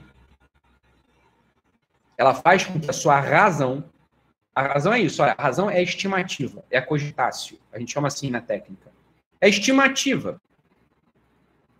Olha, porque ela é da mesma natureza que eu. Eu consigo estimar o que ela gosta e o que ela não gosta, eu consigo cogitar o que ela gosta e o que ela não gosta, eu consigo ra ra racionalizar o que ela gosta e o que ela não gosta, porque eu tenho razão sou um ser humano também. Então eu consigo saber mais ou o que ela gosta e o que ela não gosta. Com base em mim. Ora, porque ela é da mesma natureza. Isso aqui, ó, ótima pergunta. A religião é um freio, correto? Não, a religião não é um freio nem um acelerador. Ela não é isso. A religião não é isso. A religião é uma prática, uma prática que você faz para desenvolver a sua razão e a razão chegar a se transformar numa coisa chamada fé. Tá? Fé. A fé não é credulidade, não é crença idiota, não é coisa de criança. A fé é um upgrade da razão.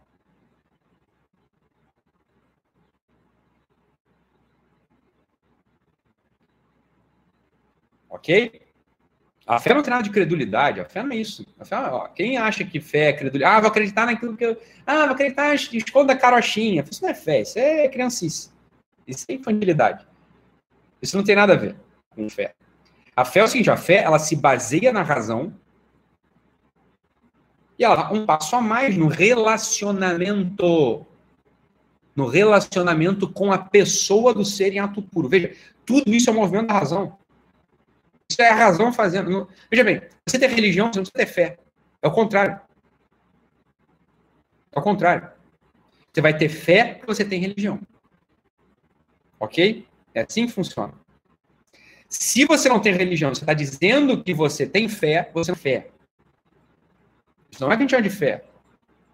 E, presta atenção, se isso fosse a fé, vai, vai pra porra. Eu não quero isso. Isso é, ó, pelo amor de Deus. Isso é coisa de, isso é coisa de, porra, isso é coisa de criança. Ô, Horácio, há, mais coisas que supõe tua avó em filosofia escolar. Teu avô em conhecimento escolar. Fala, porra, tá foda, né? Tu tá vindo para mim com papo de porra segunda série do ensino, do ensino fundamental. Porra, nunca, nunca mais estudou. Eu teve lá a catequese de teteca lá na paróquia da esquina. Porra, nunca mais ouviu sobre o assunto e quer ficar falando essa porra. Isso não é fé.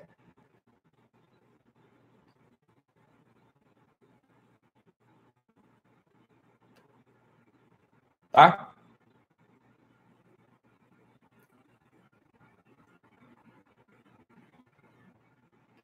Voltou? Estava travado aí. Não vou, não vou repetir, não, porque eu não sei aonde parou. Exatamente, Andréia. Exatamente, Andréia. Andréia, eu ia falar disso também. Tem um texto fantástico do sujeito chamado Karol Wojtyla, um polonês. Chamado Fides et Ratio, Fé e Razão. Tá? Fé e Razão. E ele lá faz uma imagem perfeita. Olha, a fé e a razão são, são como duas asas de um pássaro.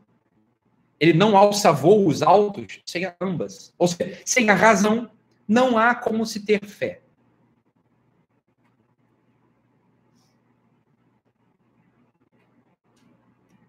Viado.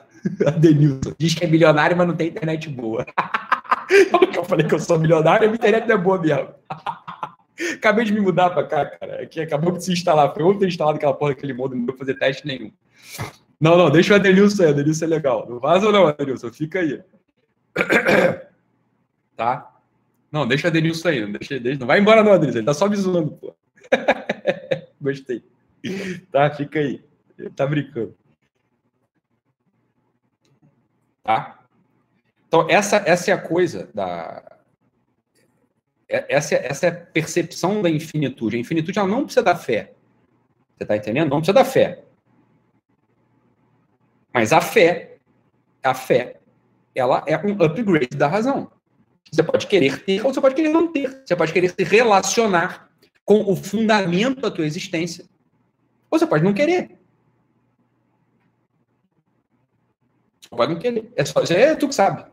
Agora, você não pode querer não usar a razão, porque isso é humano. Sem o uso da razão, você deixa de ser humano, você abdica de ser humano. Isso não é opcional. Isso não é opcional. A razão você vai precisar usar. E é com isso que a gente vai trabalhar aqui o curso inteiro, tá? O curso inteiro. Toda religião possibilita ter fé? Essa é uma boa pergunta. Ora, as religiões, todas as religiões, elas têm, todas as religiões, elas têm um código de práticas. Um código de práticas. E a religião, ela é mais ou menos boa quanto mais essas práticas te aproximam do núcleo pessoal do ser em ato puro com o teu núcleo pessoal. Tá? Isso é óbvio, você observa pelos efeitos e, evidentemente, você observa pela própria, pelo próprio recorte metafísico da coisa. Tá? Então, dá para a gente fazer toda, dá para a gente fazer análise das religiões todas, óbvio. Mas isso a gente não vai fazer aqui, não é agora. Não é agora. A gente vai fazer isso. Uma hora a gente faz, uma hora a gente vai precisar fazer. Imagina falar sobre Vitor Franco sem falar sobre fé e religião. Não dá. Não dá. Não dá para falar sobre Jung sem falar sobre religião. O Jung, na verdade, tem toda uma teologia da quadrinidade. Toda a psicologia junguiana, entre aspas, porque ali não é uma psicologia só, é, na verdade, uma teologia, tentando colocar uma quarta pessoa na trindade. Essa quarta pessoa é o demônio. Isso é o Jung, porra. O pessoal não sabe, mas é o Jung. Ué. A gente vai falar isso tudo aqui, vai falar de todas as escolas, falar de todas as escolas.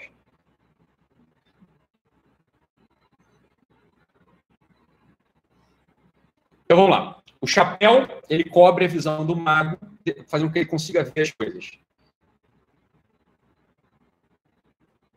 A segunda postura, do, a segunda coisa que a gente vai ver no mago, do tarô, é, o olhar do mago, o olhar daquela, daquela, daquela, daquela lâmina, ele tem um olhar assim, ó, de lado. Ele tá aqui, ó, mexendo no bastão com a mão esquerda e olhando meio pro lado, com o chapéu cobrindo e a mesa, e a outra mão se apoiando sobre a mesa. Como se ele tivesse uma, uma desatenção ou uma atenção, tanto faz, perfeita ele não precisa prestar atenção no trabalho dele. o trabalho dele é jogo. Assim como o equilibrista, eu tentei fazer slackline esses dias. Sabe o que é slackline? Slackline é aquela, aquele esporte, sei lá se é um esporte, aquela brincadeira que você prende uma fita entre duas árvores e tenta andar sobre a fita, se equilibrando ali, né? E é muito difícil. Por quê? Porque eu não sou um equilibrista. Eu não treinei aquilo. E quando você sobe naquela fita, você começa a pensar sobre o seu equilíbrio. E é claro que quando você pensa sobre o seu equilíbrio, você cai. Porque você está dando uma atenção com a cabeça. Quando a tua atenção ali tinha que ser orgânica. Um equilibrista, se ele parar para pensar nos movimentos que ele vai, vai, que ele vai fazer, ele cai. Ele já está inserido no ritmo perfeito. Atenção, chapéu. O ritmo perfeito. Ele já não pensa mais no que ele vai fazer. Ele tem uma atenção perfeita ou uma desatenção perfeita. Tanto faz.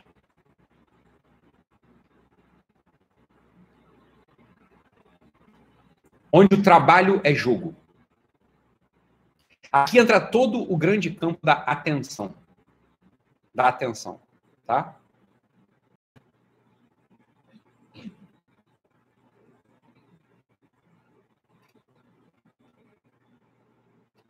O mago ele tem uma destreza absoluta no ofício dele. Porque ele de algum modo desatento ou ele é atentamente atento. Você entende que tanto faz a coisa? Imagine, pega aqui a imagem do sujeito andando numa corda bamba, um equilibrista. Ele está absolutamente desatento, mas ao mesmo tempo ele tem uma atenção perfeita. Né? Quer dizer, ele não está prestando atenção. Ele está deixando o corpo dele. Ele tem um deslocamento da cabeça para as vísceras, quase que de algum modo. O trabalho dele é, é, é absolutamente coerente com ele. Não tem um deslocamento. É dessa atenção que todas as escolas místicas falam. E é aqui que radica aquilo que eu falava lá no início da aula, do olhar perfeito para o mundo. Veja, o que é o yoga? O que é a prática do yoga?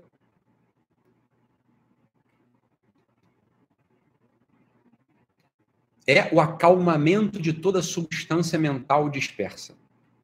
Né? Ou como Goethe falava, você quer ter você quer ter sucesso nos seus atos, nos seus projetos, concentre o máximo de força no, no mínimo de ponto, no ponto mínimo. Ou seja, toda a sua força concentrada numa única coisa.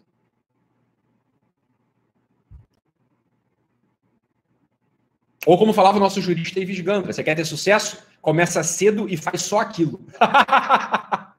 é assim, porra. Começa cedo e faz só aquilo. Quando você dominou aquilo, você vai para outro aquilo. Quando você domina outro aquilo, você vai para outro aquilo. O jeito que quer ter força em tudo, sempre, logo, ele não consegue ter força em nada nunca. Jamais. Porque é o problema da atenção. É o problema da atenção.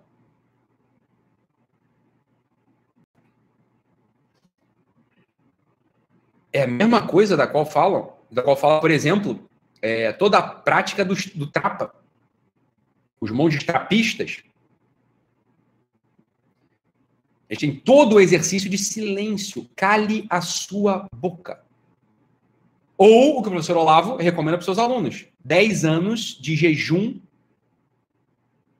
em matéria de opinião.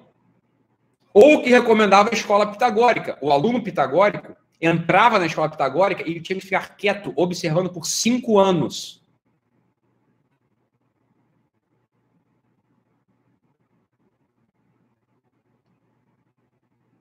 É isso aí. O que é disperso se enfraquece. Botaram aqui. É outro jeito de falar a mesma coisa que a gente está falando. É isso aí. É, exa exatamente isso. É exatamente isso. Uma pessoa que jamais fez um retiro, ela não sabe do que eu estou falando.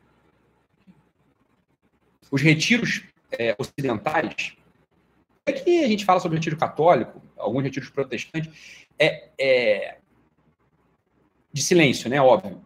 Eles são exercícios marav maravilhosos para você conseguir tocar nisso que eu estou falando. Do jeito que nunca se submeteu a três dias de silêncio, ele não sabe do que eu estou falando.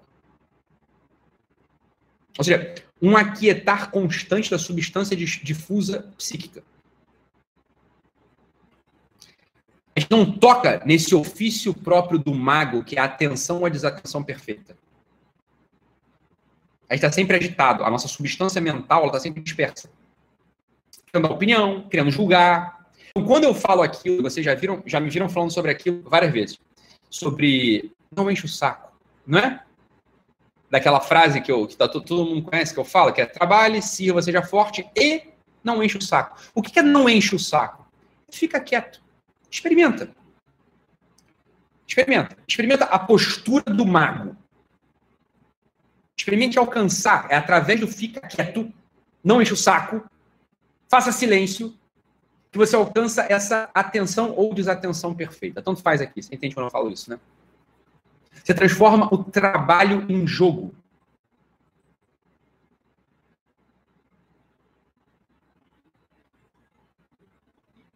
É claro que aqui entra todo aquele grande campo do charlatanismo também.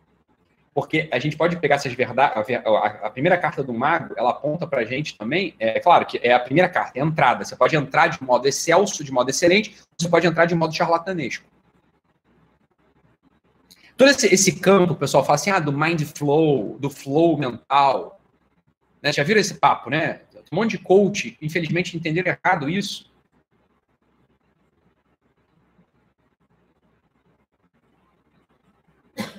Que é o seguinte, o cara não tá prestando atenção em nada sem intensidade nenhuma. Então não é isso que eu tô falando, você tá entendendo? É o contrário disso. Quando você pega o psicólogo, caralho, ele tem um nome mais difícil que a peste. É o nome que agora é Mihail. É... Esqueci o nome do puto.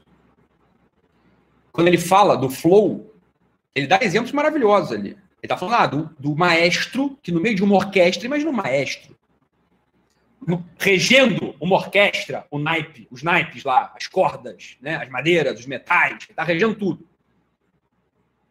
Você acha que ele está pensando naquilo? Se ele pensar, ele não consegue fazer. Um regente, e quando ele desce o braço, ele não está pensando em mais nada. Ele está regendo. Ele entrou nesse estado de flow. Ele tem uma postura parecida com o rosto do mago da primeira carta do tarot. Ele está pensando mais. Ele só está fazendo perfeitamente. O trabalho virou. Isso aí, Mihaly. Como é que fala essa porra desse nome, Lucas? O Mihaly eu lembrei. Agora, o Shishkenat Mihaly, sei lá. É isso aí mesmo. É difícil pra burro falar. é, eu não, não sei falar o, o, sobrenome dele. Vamos chamar de Mihaly, que foi o que eu falei. Agora, o segundo nome dele é possível falar. Eu não sei falar o nome dele.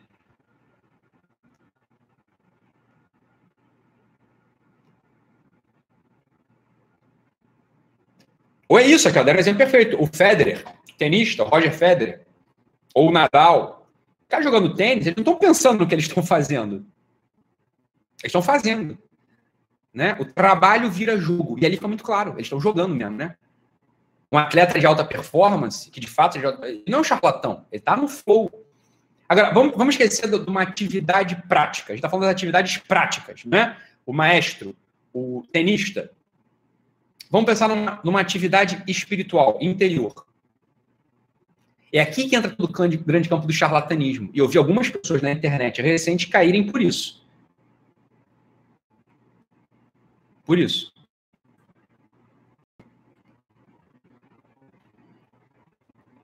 Eles não atingiram um estado de flow nenhum e atingiram, queriam, quiseram fazer um estado de desconcentração absoluta. Acharam que era um, o Osho, sei lá. Sumiram esses sujeitos. Esses sujeitos sumiram. Não estão mais em lugar nenhum.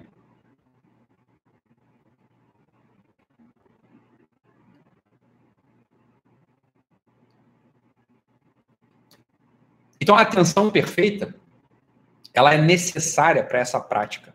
Ou a desatenção perfeita, quando o trabalho vira jogo. A morada habitual do teu espírito passa a ser aquele lugar. E no início, um praticante, que está praticando isso, ele vai conseguir manter esse estado por um minuto. Depois de 10 minutos, foi o que eu propus no primeiro, no primeiro exercício do Close Friends.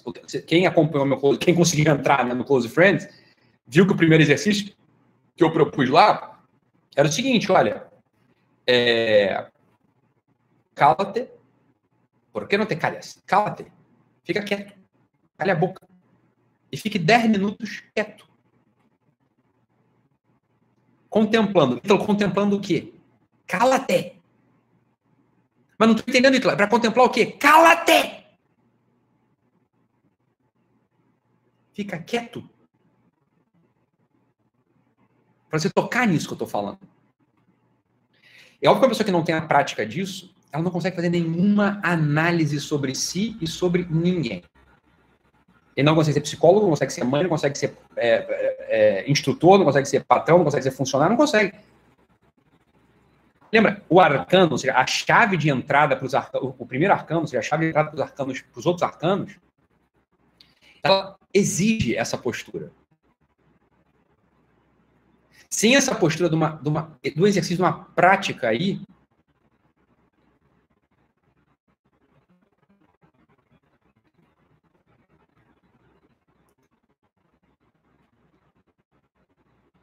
Não, não, não, não. Não tem nada de voz de Deus aqui, não. O pessoal fala assim, ah, tem que ficar quieto pra ouvir a voz de Deus. Não tem, eu não tô falando de voz de Deus nenhum. Você não sabe se Deus tem voz, minha filha. Você não sabe. Você não vai conseguir distinguir o que é a voz de Deus, supondo que ele tenha uma, do teu pensamento.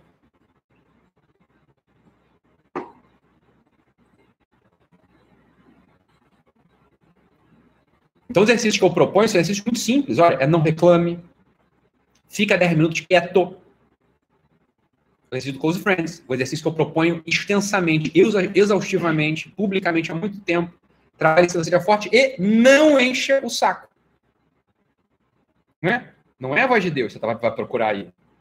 Porque a voz de Deus já é uma atividade.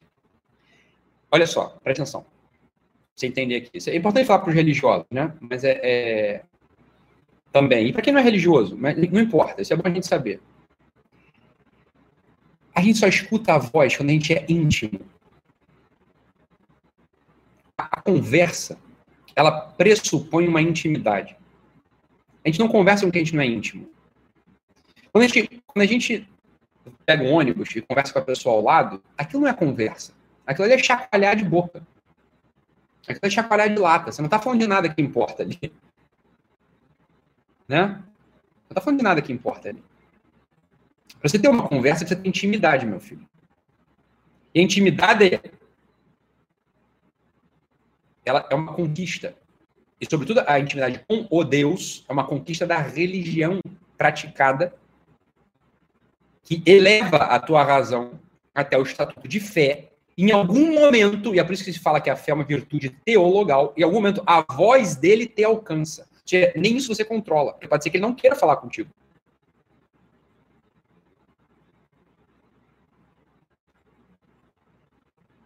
Aí, Deus quer que eu fa que falar comigo. Isso aí você que tá falando.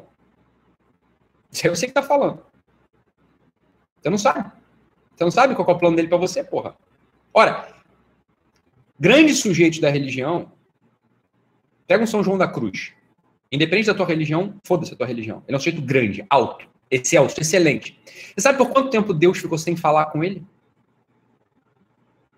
40 anos. Ele não ouviu a voz de Deus. É o que ele chama de noite escura. Então, mesmo esse sujeito, Deus às vezes não fala.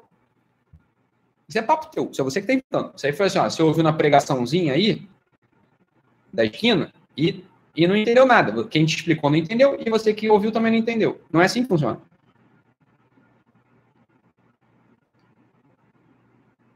No silêncio você não vai ouvir a voz de Deus coisa nenhuma. Você vai acalmar a substância difusa. Por quê? Porque aqui a gente toca num lugar muito central da gente, que é o ego, que é o teu eu. Quem você é. O eu, ou ego, para com esse negócio de achar que ego é uma coisa ruim. Ah, isso aqui é muito ego, isso é meu ego falando. Para, para, para, para, para, para, para. Isso aqui é vulgaridade.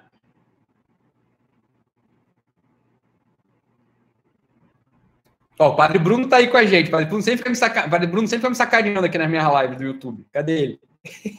o Padre Bruno tá aqui que eu vi. Bruno Rossi? Cadê ele? Ele tava aqui, que eu vi.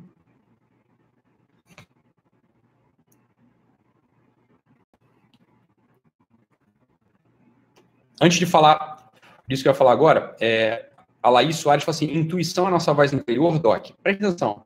Aqui é só intuição, por, por enquanto. Não tô falando nada de razão ainda. Tá? Aqui eu só, assim, eu só tô, eu vou para tua intuição, acho que você vai ver.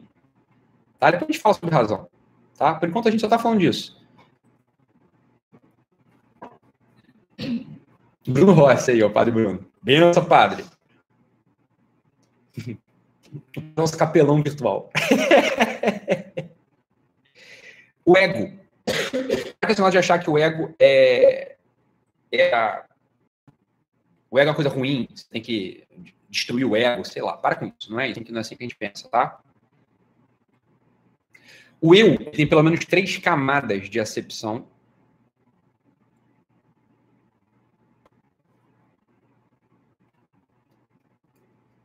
Ele precisa saber disso. Porque a gente, em geral, se refere a eu, a eu, né? Eu, eu, sei lá, eu aluguei essa casa. Eu.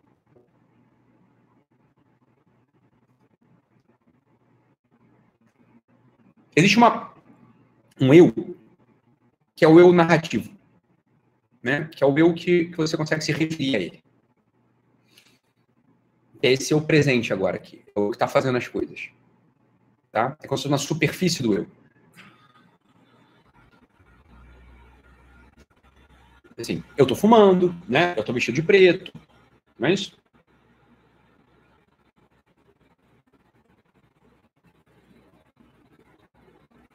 Existe essa camada do eu, que é uma camada que se manifesta. Você consegue falar sobre ela. Tá? Isso é, isso é um eu. Isso é o que a gente pode chamar de eu narrativo.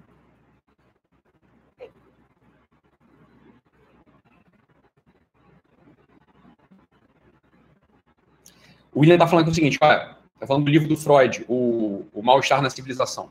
Eu vou comentar os livros do Freud, tá? Na nossa, nas nossas aulas. Vai ser um ano quase, a gente vai ficar junto aqui. Vai ser até 24 de dezembro essas aulas, né?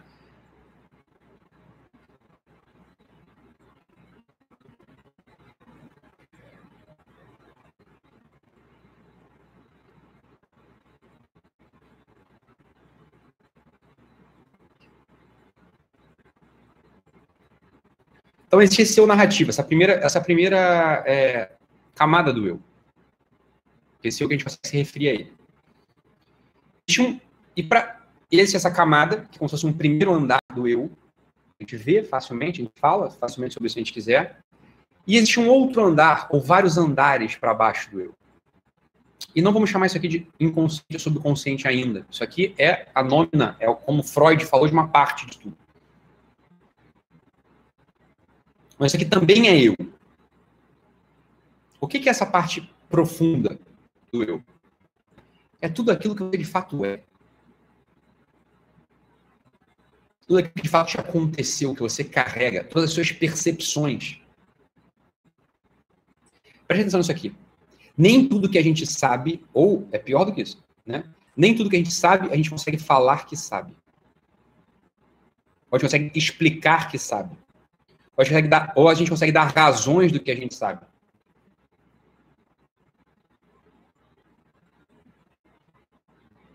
É aí que a gente vai fundamentar a coisa da terapia. Ou do diário, enfim. Vou explicar. Inclusive, a gente já termina a, a aula daqui a pouco. A gente está na metade da primeira carta do tarô, hein? Só para gente. Só para gente, são 22. Ele falou duas, duas coisinhas ali da, que estão na carta do tarô.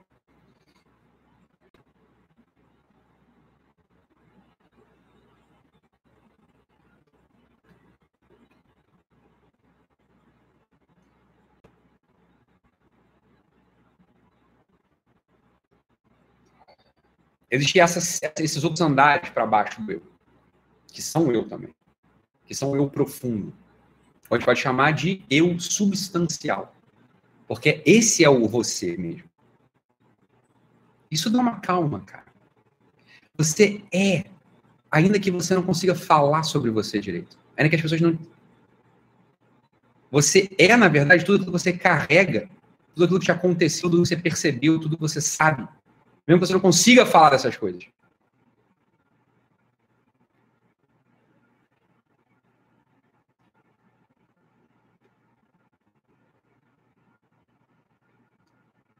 Por exemplo, né?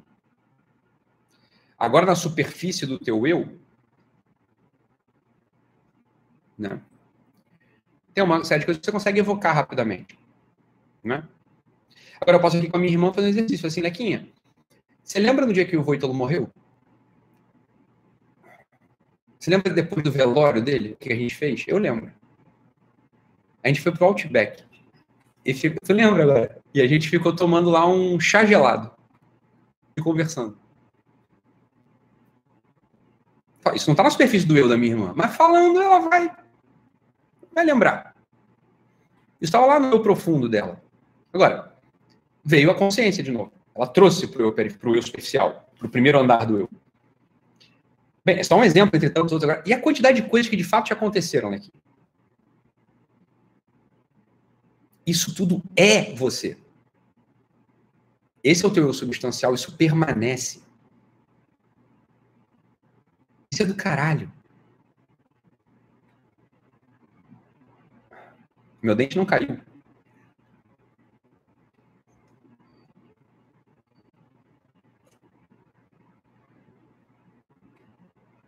Não pensa nisso. Não pense em eu falso e eu verdadeiro. Isso tudo são, ó, isso tudo são é, camadas do eu. Você tem esse eu superficial ou eu narrativo. Isso existe. Isso está presente. Em geral, quando a gente está se referindo ao eu, a gente está se referindo a esse eu também. Esse primeiro andar do eu. Em regra, a gente jamais se refere ao eu com toda essa, em toda essa dimensão dele. Vou falar disso daqui a pouco. Existe uma terceira acepção da palavra eu, que é, em geral é essa que a gente está prestando atenção. É a terceira, é nem a primeira. Porque a primeira é muito tosca, né? Mas a terceira acepção do eu é o seguinte, olha, o ser humano é como eu falei, diferente do cachorro, né, que sente frio, mas não diz eu estou sentindo frio para o outro cachorro. Ele não fala isso.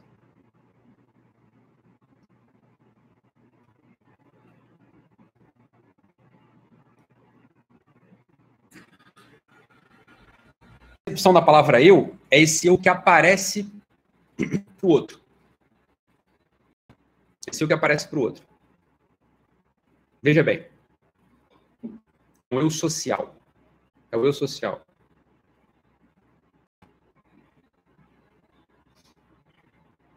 Quando eu apareço para o outro, quando o outro aparece para mim, a gente cria um conjunto de expectativas. Em geral, só sobre esse eu que a gente está falando. Quando a gente, por exemplo, discute, discute, com a nossa esposa, discute com o nosso namorado, discute com o nosso filho, conversa com o nosso patrão, conversa com o nosso namorado, conversa com o nosso filho, a gente, em geral, está falando desse eu, esse eu social, o eu das expectativas. Tirando do horizonte de consciência esse eu profundo que abarca tudo. Esse eu social, esse eu das expectativas, ele de algum modo ele é alienante.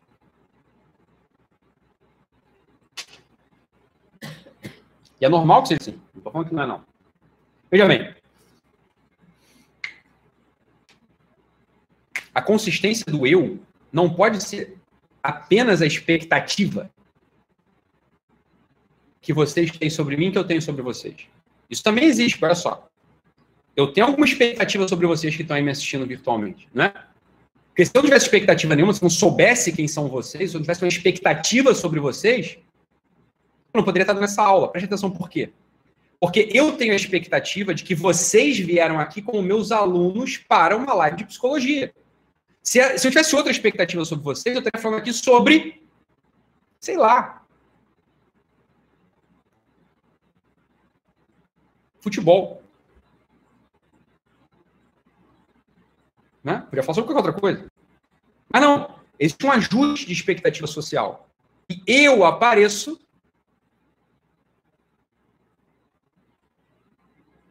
e eu apareço para vocês com esse eu social.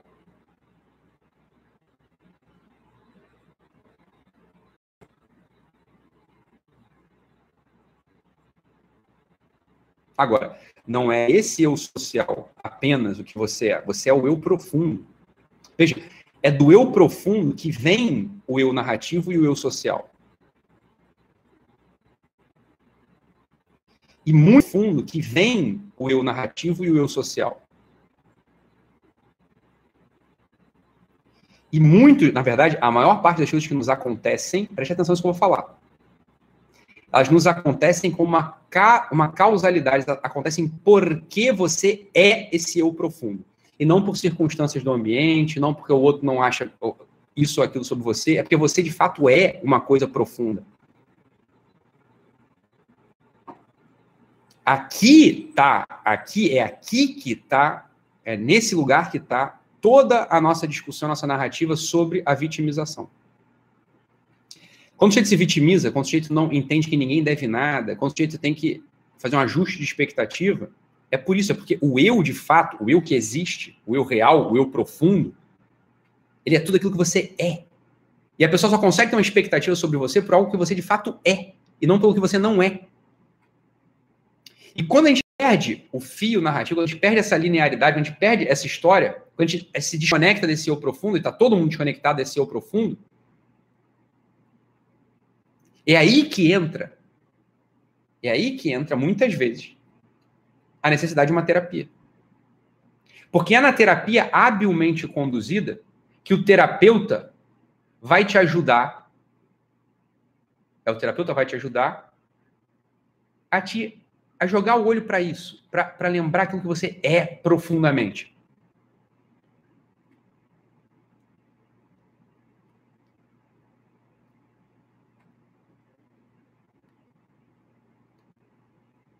É, é óbvio que a terapia não dá conta disso também. Mas ela já é um início desse processo. Escrever diário, o que, que é? Escrever diário é isso, sob certo aspecto. Você está lembrando de tudo. Você está tentando tocar nesse teu eu profundo. E é claro que você não vai conseguir tocar nele, você não vai conseguir abrangê-lo. Olha que coisa maravilhosa. O ser humano é um negócio maravilhoso. Ele é um universo, ele é um universo que em geral a gente não fala dele, a gente não está nele, a gente não está aí, agindo a partir daí, a gente agindo ou a partir do nosso eu narrativo ou a partir do nosso eu social.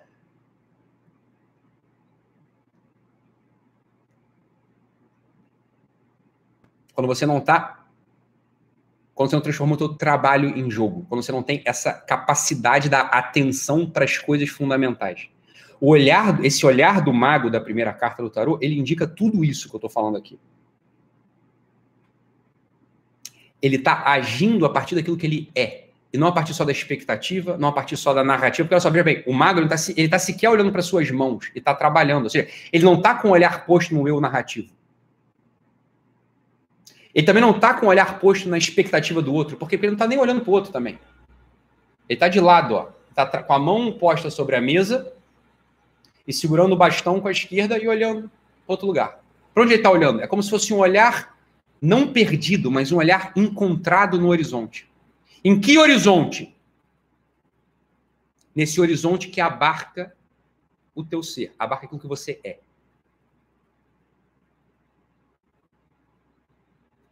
Essas são as primeiras disposições que a carta do mago mostram para a gente. Ou seja, o infinito que protege o nosso olhar dos raios que nos cegam e nos jogam para a finitude. Quando o, o, o, raio bate na nossa cara, o que a gente faz? A gente abaixa o olho, não é? A gente vai da finitude, da transcendência para a finitude. Não confundam esse olhar para o horizonte com uma tentativa de acesso ao inconsciente. A gente sequer falou sobre inconsciente aqui. Eu não está falando sobre isso. Eu não estou falando sobre nada disso. Tô, não sei se é consciente ou se é inconsciente. Estou falando que isso é você. As noções de consciente e inconsciente, a gente vai trabalhá-las nas próximas aulas. Aqui a gente só está falando da disposição que a gente precisa ter para estar na vida. Que é essa proteção a partir do chapéu do infinito e de um olhar feito de uma atenção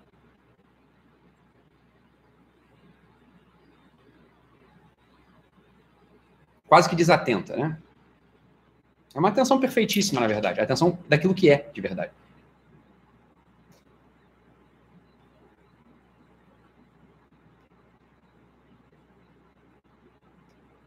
Tá? Então, lembrando, ó, eixo vertical, eixo horizontal, fecha as pontas, dá o símbolo do infinito, esse é do mago. O olhar, que é esse mesmo olhar da meditação, da contemplação, da oração, é essa disposição do espírito que vai fazer com que você encontre aquele lugar. Você encontra aquele lugar qual, a partir do qual sua vida de fato é. A sua vida não é só o seu eu narrativo, isso é super.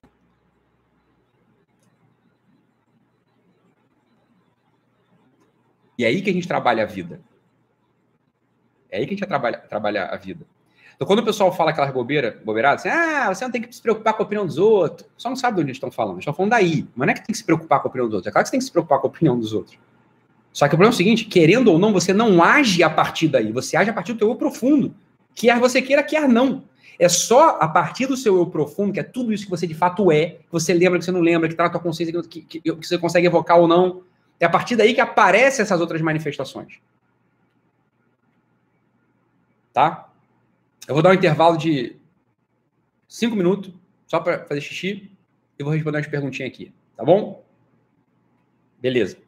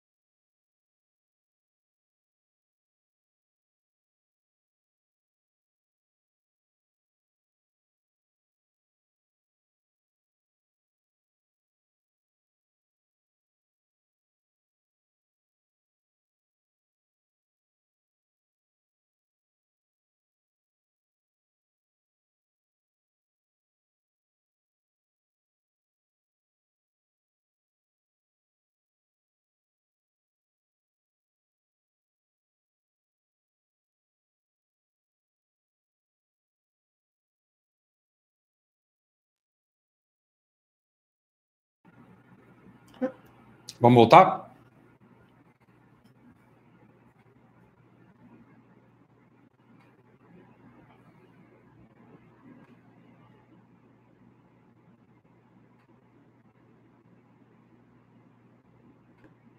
Ah, legal. Tá. Vamos lá. Não vou responder a tudo, óbvio, né? Não dá, é muita gente aqui, mas vou pegar algumas aqui, né? Tá bom?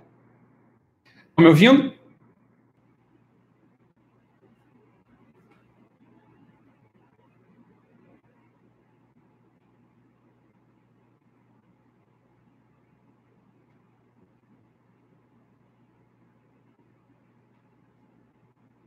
Foi? Tá bom, beleza.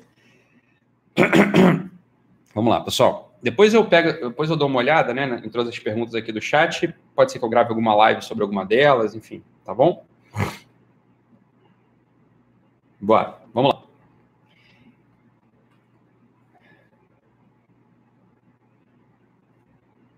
Beleza. É, uma, só uma, uma coisa assim, não, não dá para. Com o tempo a gente vai, vai se educando, né? Não tem problema assim. Então, é, algumas pessoas aqui que estão assistindo a gente, é, não, não, é, não é bronca, não, tá? É só, uma, só um conselho mesmo. Algumas pessoas que estão assistindo aqui a gente botam perguntas que não são bem perguntas, né? Estão querendo é, ou corrigir, ou, sei lá, ofender, ou falar, sei lá, né? Não, não tem muito problema, mas tem algum problema. Por quê? Porque, veja bem, é, é muito simples mesmo, assim. É, é você não precisa estar aqui. Se você já teve a oportunidade de estar aqui, né, você fica calmo. Por quê? Porque não tem como, essa é uma coisa muito óbvia, né? Não tem como a gente dar uma aula sobre um tema muito profundo e falar tudo na primeira aula, né? Isso é uma coisa muito óbvia. Então é claro que foi o que eu falei no início da aula. A gente tem que começar para algum lugar e você tem que ter um pouco de paciência, né? Para poder chegar. Se você quiser ficar aqui, vão ser, ó, quantas lives, quantas aulas vão ser? Não sei, vão ser muitas, né? Você vai ter aula toda quinta-feira até 24 de dezembro. Então, você tem que ter um pouco de calma, né? ah, não falou isso, falou aquilo, não sei o quê. Ah, mas não é isso, é outra coisa. Cara, essa é uma coisa da paciência que você tem que ter. Né? Você tem que ter um pouco de paciência. Veja, as coisas que eu estou falando aqui, você vai. Você tem um pouco de percepção de que eu devo ter estudado esse assunto, né?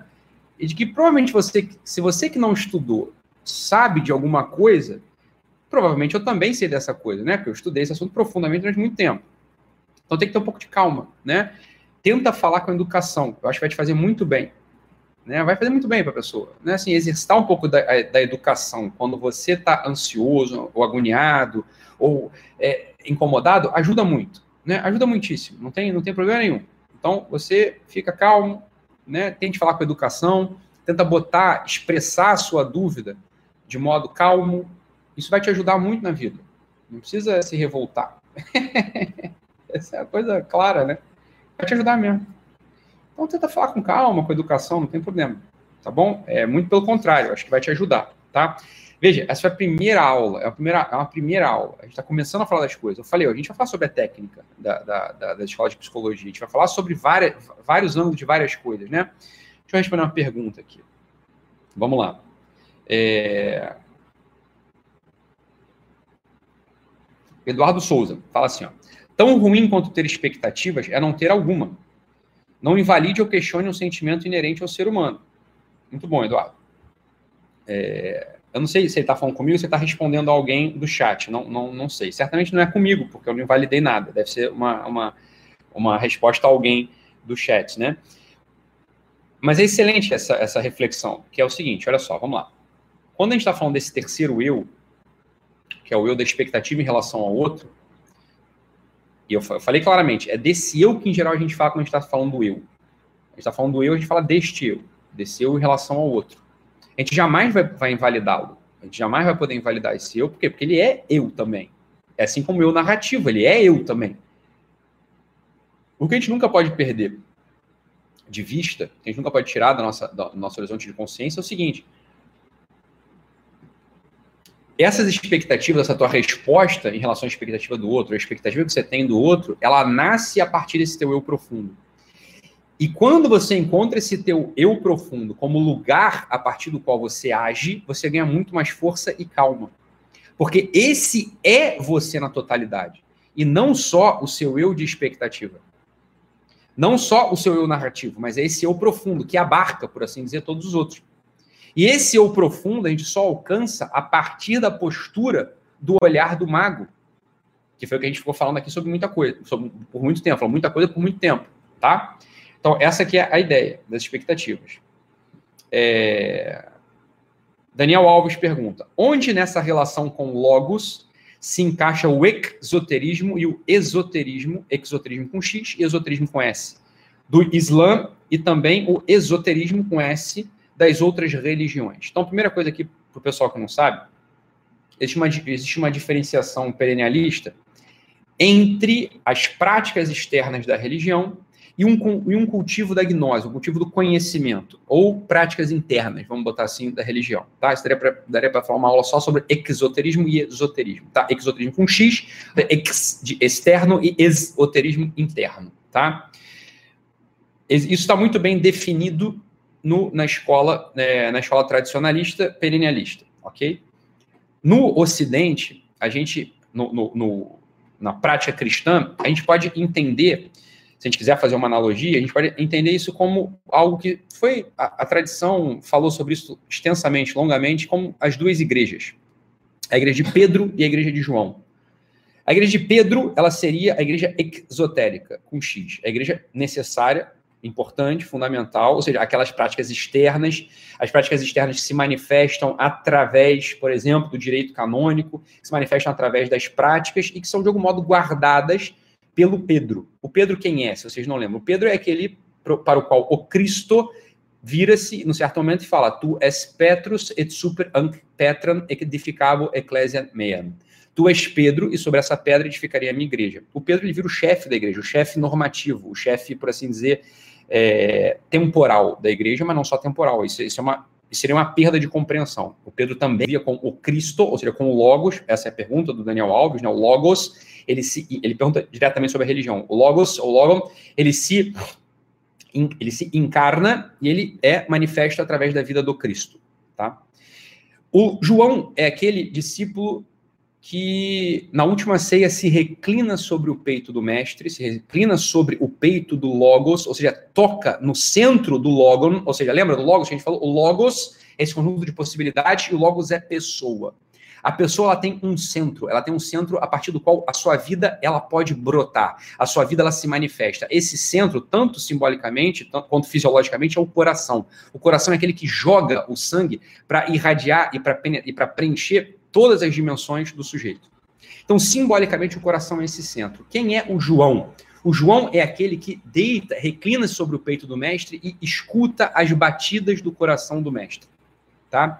Então, existiria essa igreja do João. A igreja de João é aquela que guardaria em si esses princípios da interioridade. Tá? Então, é assim que a gente conseguiria fazer a análise entre o exoterismo e esoterismo, entre o perennialismo e a tradição hermética cristã. É assim que a gente conseguiria entender a coisa, tá? O, é, o João, lembra? Ele não morre. Ele não morre, é, é óbvio que ele morre, mas morre velho. Ele não, ele vai, ele vê a sucessão então vai o Pedro, depois Lino, Cleto, Clemente, ele vai vendo os chefes da igreja aparecendo e ele permanece, ele continua vivo indicando que existe um algo que subsiste, que é, tá? é assim que a gente faria a análise. Seja, entrar na mística joanina ou entrar na mística de João seria um grande passo para que a gente possa entender essa, essa, essa relação do exoterismo do esoterismo no cristianismo. Lembrando que o símbolo, você sabe que os quatro evangelistas são representados por símbolos. O símbolo do, do Evangelho de João é a águia. Por que a águia? Porque a águia é aquele animal que consegue voar olhando para o sol. Ele consegue, ele, tem, ele é preparado para isso. Ele voa mais alto e voa olhando para o sol. O sol representando também a realeza do logo, a, a, aquilo que ilumina, aquilo que dá luz, aquilo que dá vida também. Né? Então, é um, uma mesma relação entre coração e sol e, e são, são ao mesmo tempo interiores e iluminantes ou irradiantes, entende? Essa aqui é a minha, essa aqui é a explicação do exoterismo e esoterismo, tá? É... Só para terminar aqui, ela pergunta: por que algumas pessoas conseguem suprimir memórias ruins simplesmente desaparecem, enquanto para outras isso prevalece? Fabiola, É por isso que a gente falou, é, essa que é, é um dos motivos pelos quais a gente se deteve aqui nesse Zeus, né? Você não é apenas. Presta atenção, eu não vou responder exatamente o que você perguntou, mas eu sei o que você está perguntando. Você quer saber o seguinte: que é uma, é uma pergunta parecida com a da Suelen. A Suelen fez uma pergunta aqui, ó, Suelen Barroso. Tem como zerar a vida aos 30 e começar do jeito certo? Quero ser alguém para quebrar a maldição hereditária. Ninguém na minha família vira alguém. A Suelen Barroso falou isso. Então, olha só. Sobre tradição hereditária, a gente vai ter algumas aulas só sobre isso. Tem um pessoal que fala que eu não gosto de constelação familiar, etc. Não é, não é verdade. A gente tem que botar as coisas no lugar delas para que elas possam dar o seu máximo efeito, tá? Então, mais do que suprimir a sua história ou suprimir uma memória, é o contrário, é desenvolver essa atenção própria, que é a atenção, que é a postura própria do mago da primeira carta, que é o seguinte: olha, olhar para o todo, olhar para o horizonte que abarca tudo que a gente é. A gente não é apenas, a gente não é apenas aquilo que nos aconteceu de ruim, que a gente conta que nos aconteceu de ruim. Né? Isso faz parte do nosso eu narrativo. Agora, você é um monte de coisa. Você não é só o abuso que você sofreu. É claro que isso te marca, isso te machuca, mas você é mais um monte de coisa. Você é também, se você quiser lembrar, a generosidade ou o amor que seus pais tiveram para te criar. Então, não tive pai, não tive mãe. É, mas você teve um monte de gente importante na sua vida, ou você foi importante para a vida das pessoas também. Preste atenção numa coisa que eu vou te falar. Não há nada, não há nada mais profundo no homem eu vou dizer aqui uma coisa que pode inverter, tá? Não há nada mais de profundo no homem do que poder amar, muito mais do que ser amado. Os atos são amados, os carros são amados, os charutos são amados. Mas só o ser humano pode fazer o contrário, só o ser humano pode amar. É só o ser humano que pode amar. E é quando ele ama que aparece a imagem e a semelhança daquilo pelo qual ele foi criado. Tá? É o, presta atenção, é o movimento extrínseco, o movimento de saída, é o movimento do amor que te dá a dignidade e, te, e que enche a sua vida de sentido. Então, uma graça muito do que você ser amado é você poder amar. Isso é uma coisa fundamental, não para esquecer trauma, pra, não é isso, a gente não esquece, né? dificilmente a gente esquece uma coisa que marcou muito a nossa vida. Algumas pessoas até conseguem dizer que esqueceram, mas não esquecem absolutamente. O que, o que você está chamando de esquecer? É viver em outra clave. E qual é a clave própria para que a gente possa encontrar esse lugar de ser humano. A clave própria é viver amando. Quando a gente encontra alguém que a gente possa amar, e a gente possa amar, a gente pode amar sempre, qualquer pessoa, a gente de fato toca no nosso núcleo, porque essa é a nossa imagem. É aí que aparece a nossa imagem, a nossa semelhança. Então, qual que é o grande exercício para superar trauma? Para a gente tocar no nosso eu profundo, para a gente não contar nossa história apenas a partir da história do nosso eu narrativo ou, nosso, ou do, do, nosso eu de expectativa. A gente exercitar, isso não é poesia, isso não é romantismo, isso não é pieguice. Isso é a própria natureza humana. A gente exercitar essa capacidade do amor. Porque aí aparece, aparece o ser humano que a gente é. Querer ser amado é ótimo. Ser amado é maravilhoso. Mas nada disso dá sentido para nossa vida. A única coisa que dá sentido para nossa vida é o contrário. É amar. É para fora. Quando a gente encontra alguém que a gente pode derramar nossa vida amando, todo o resto se reposiciona. Todo o resto se reposiciona. Veja bem, a Thaisa Magalhães pergunta: o amor cura? É isso, mas veja bem, não é ser amado que cura, é amar que cura.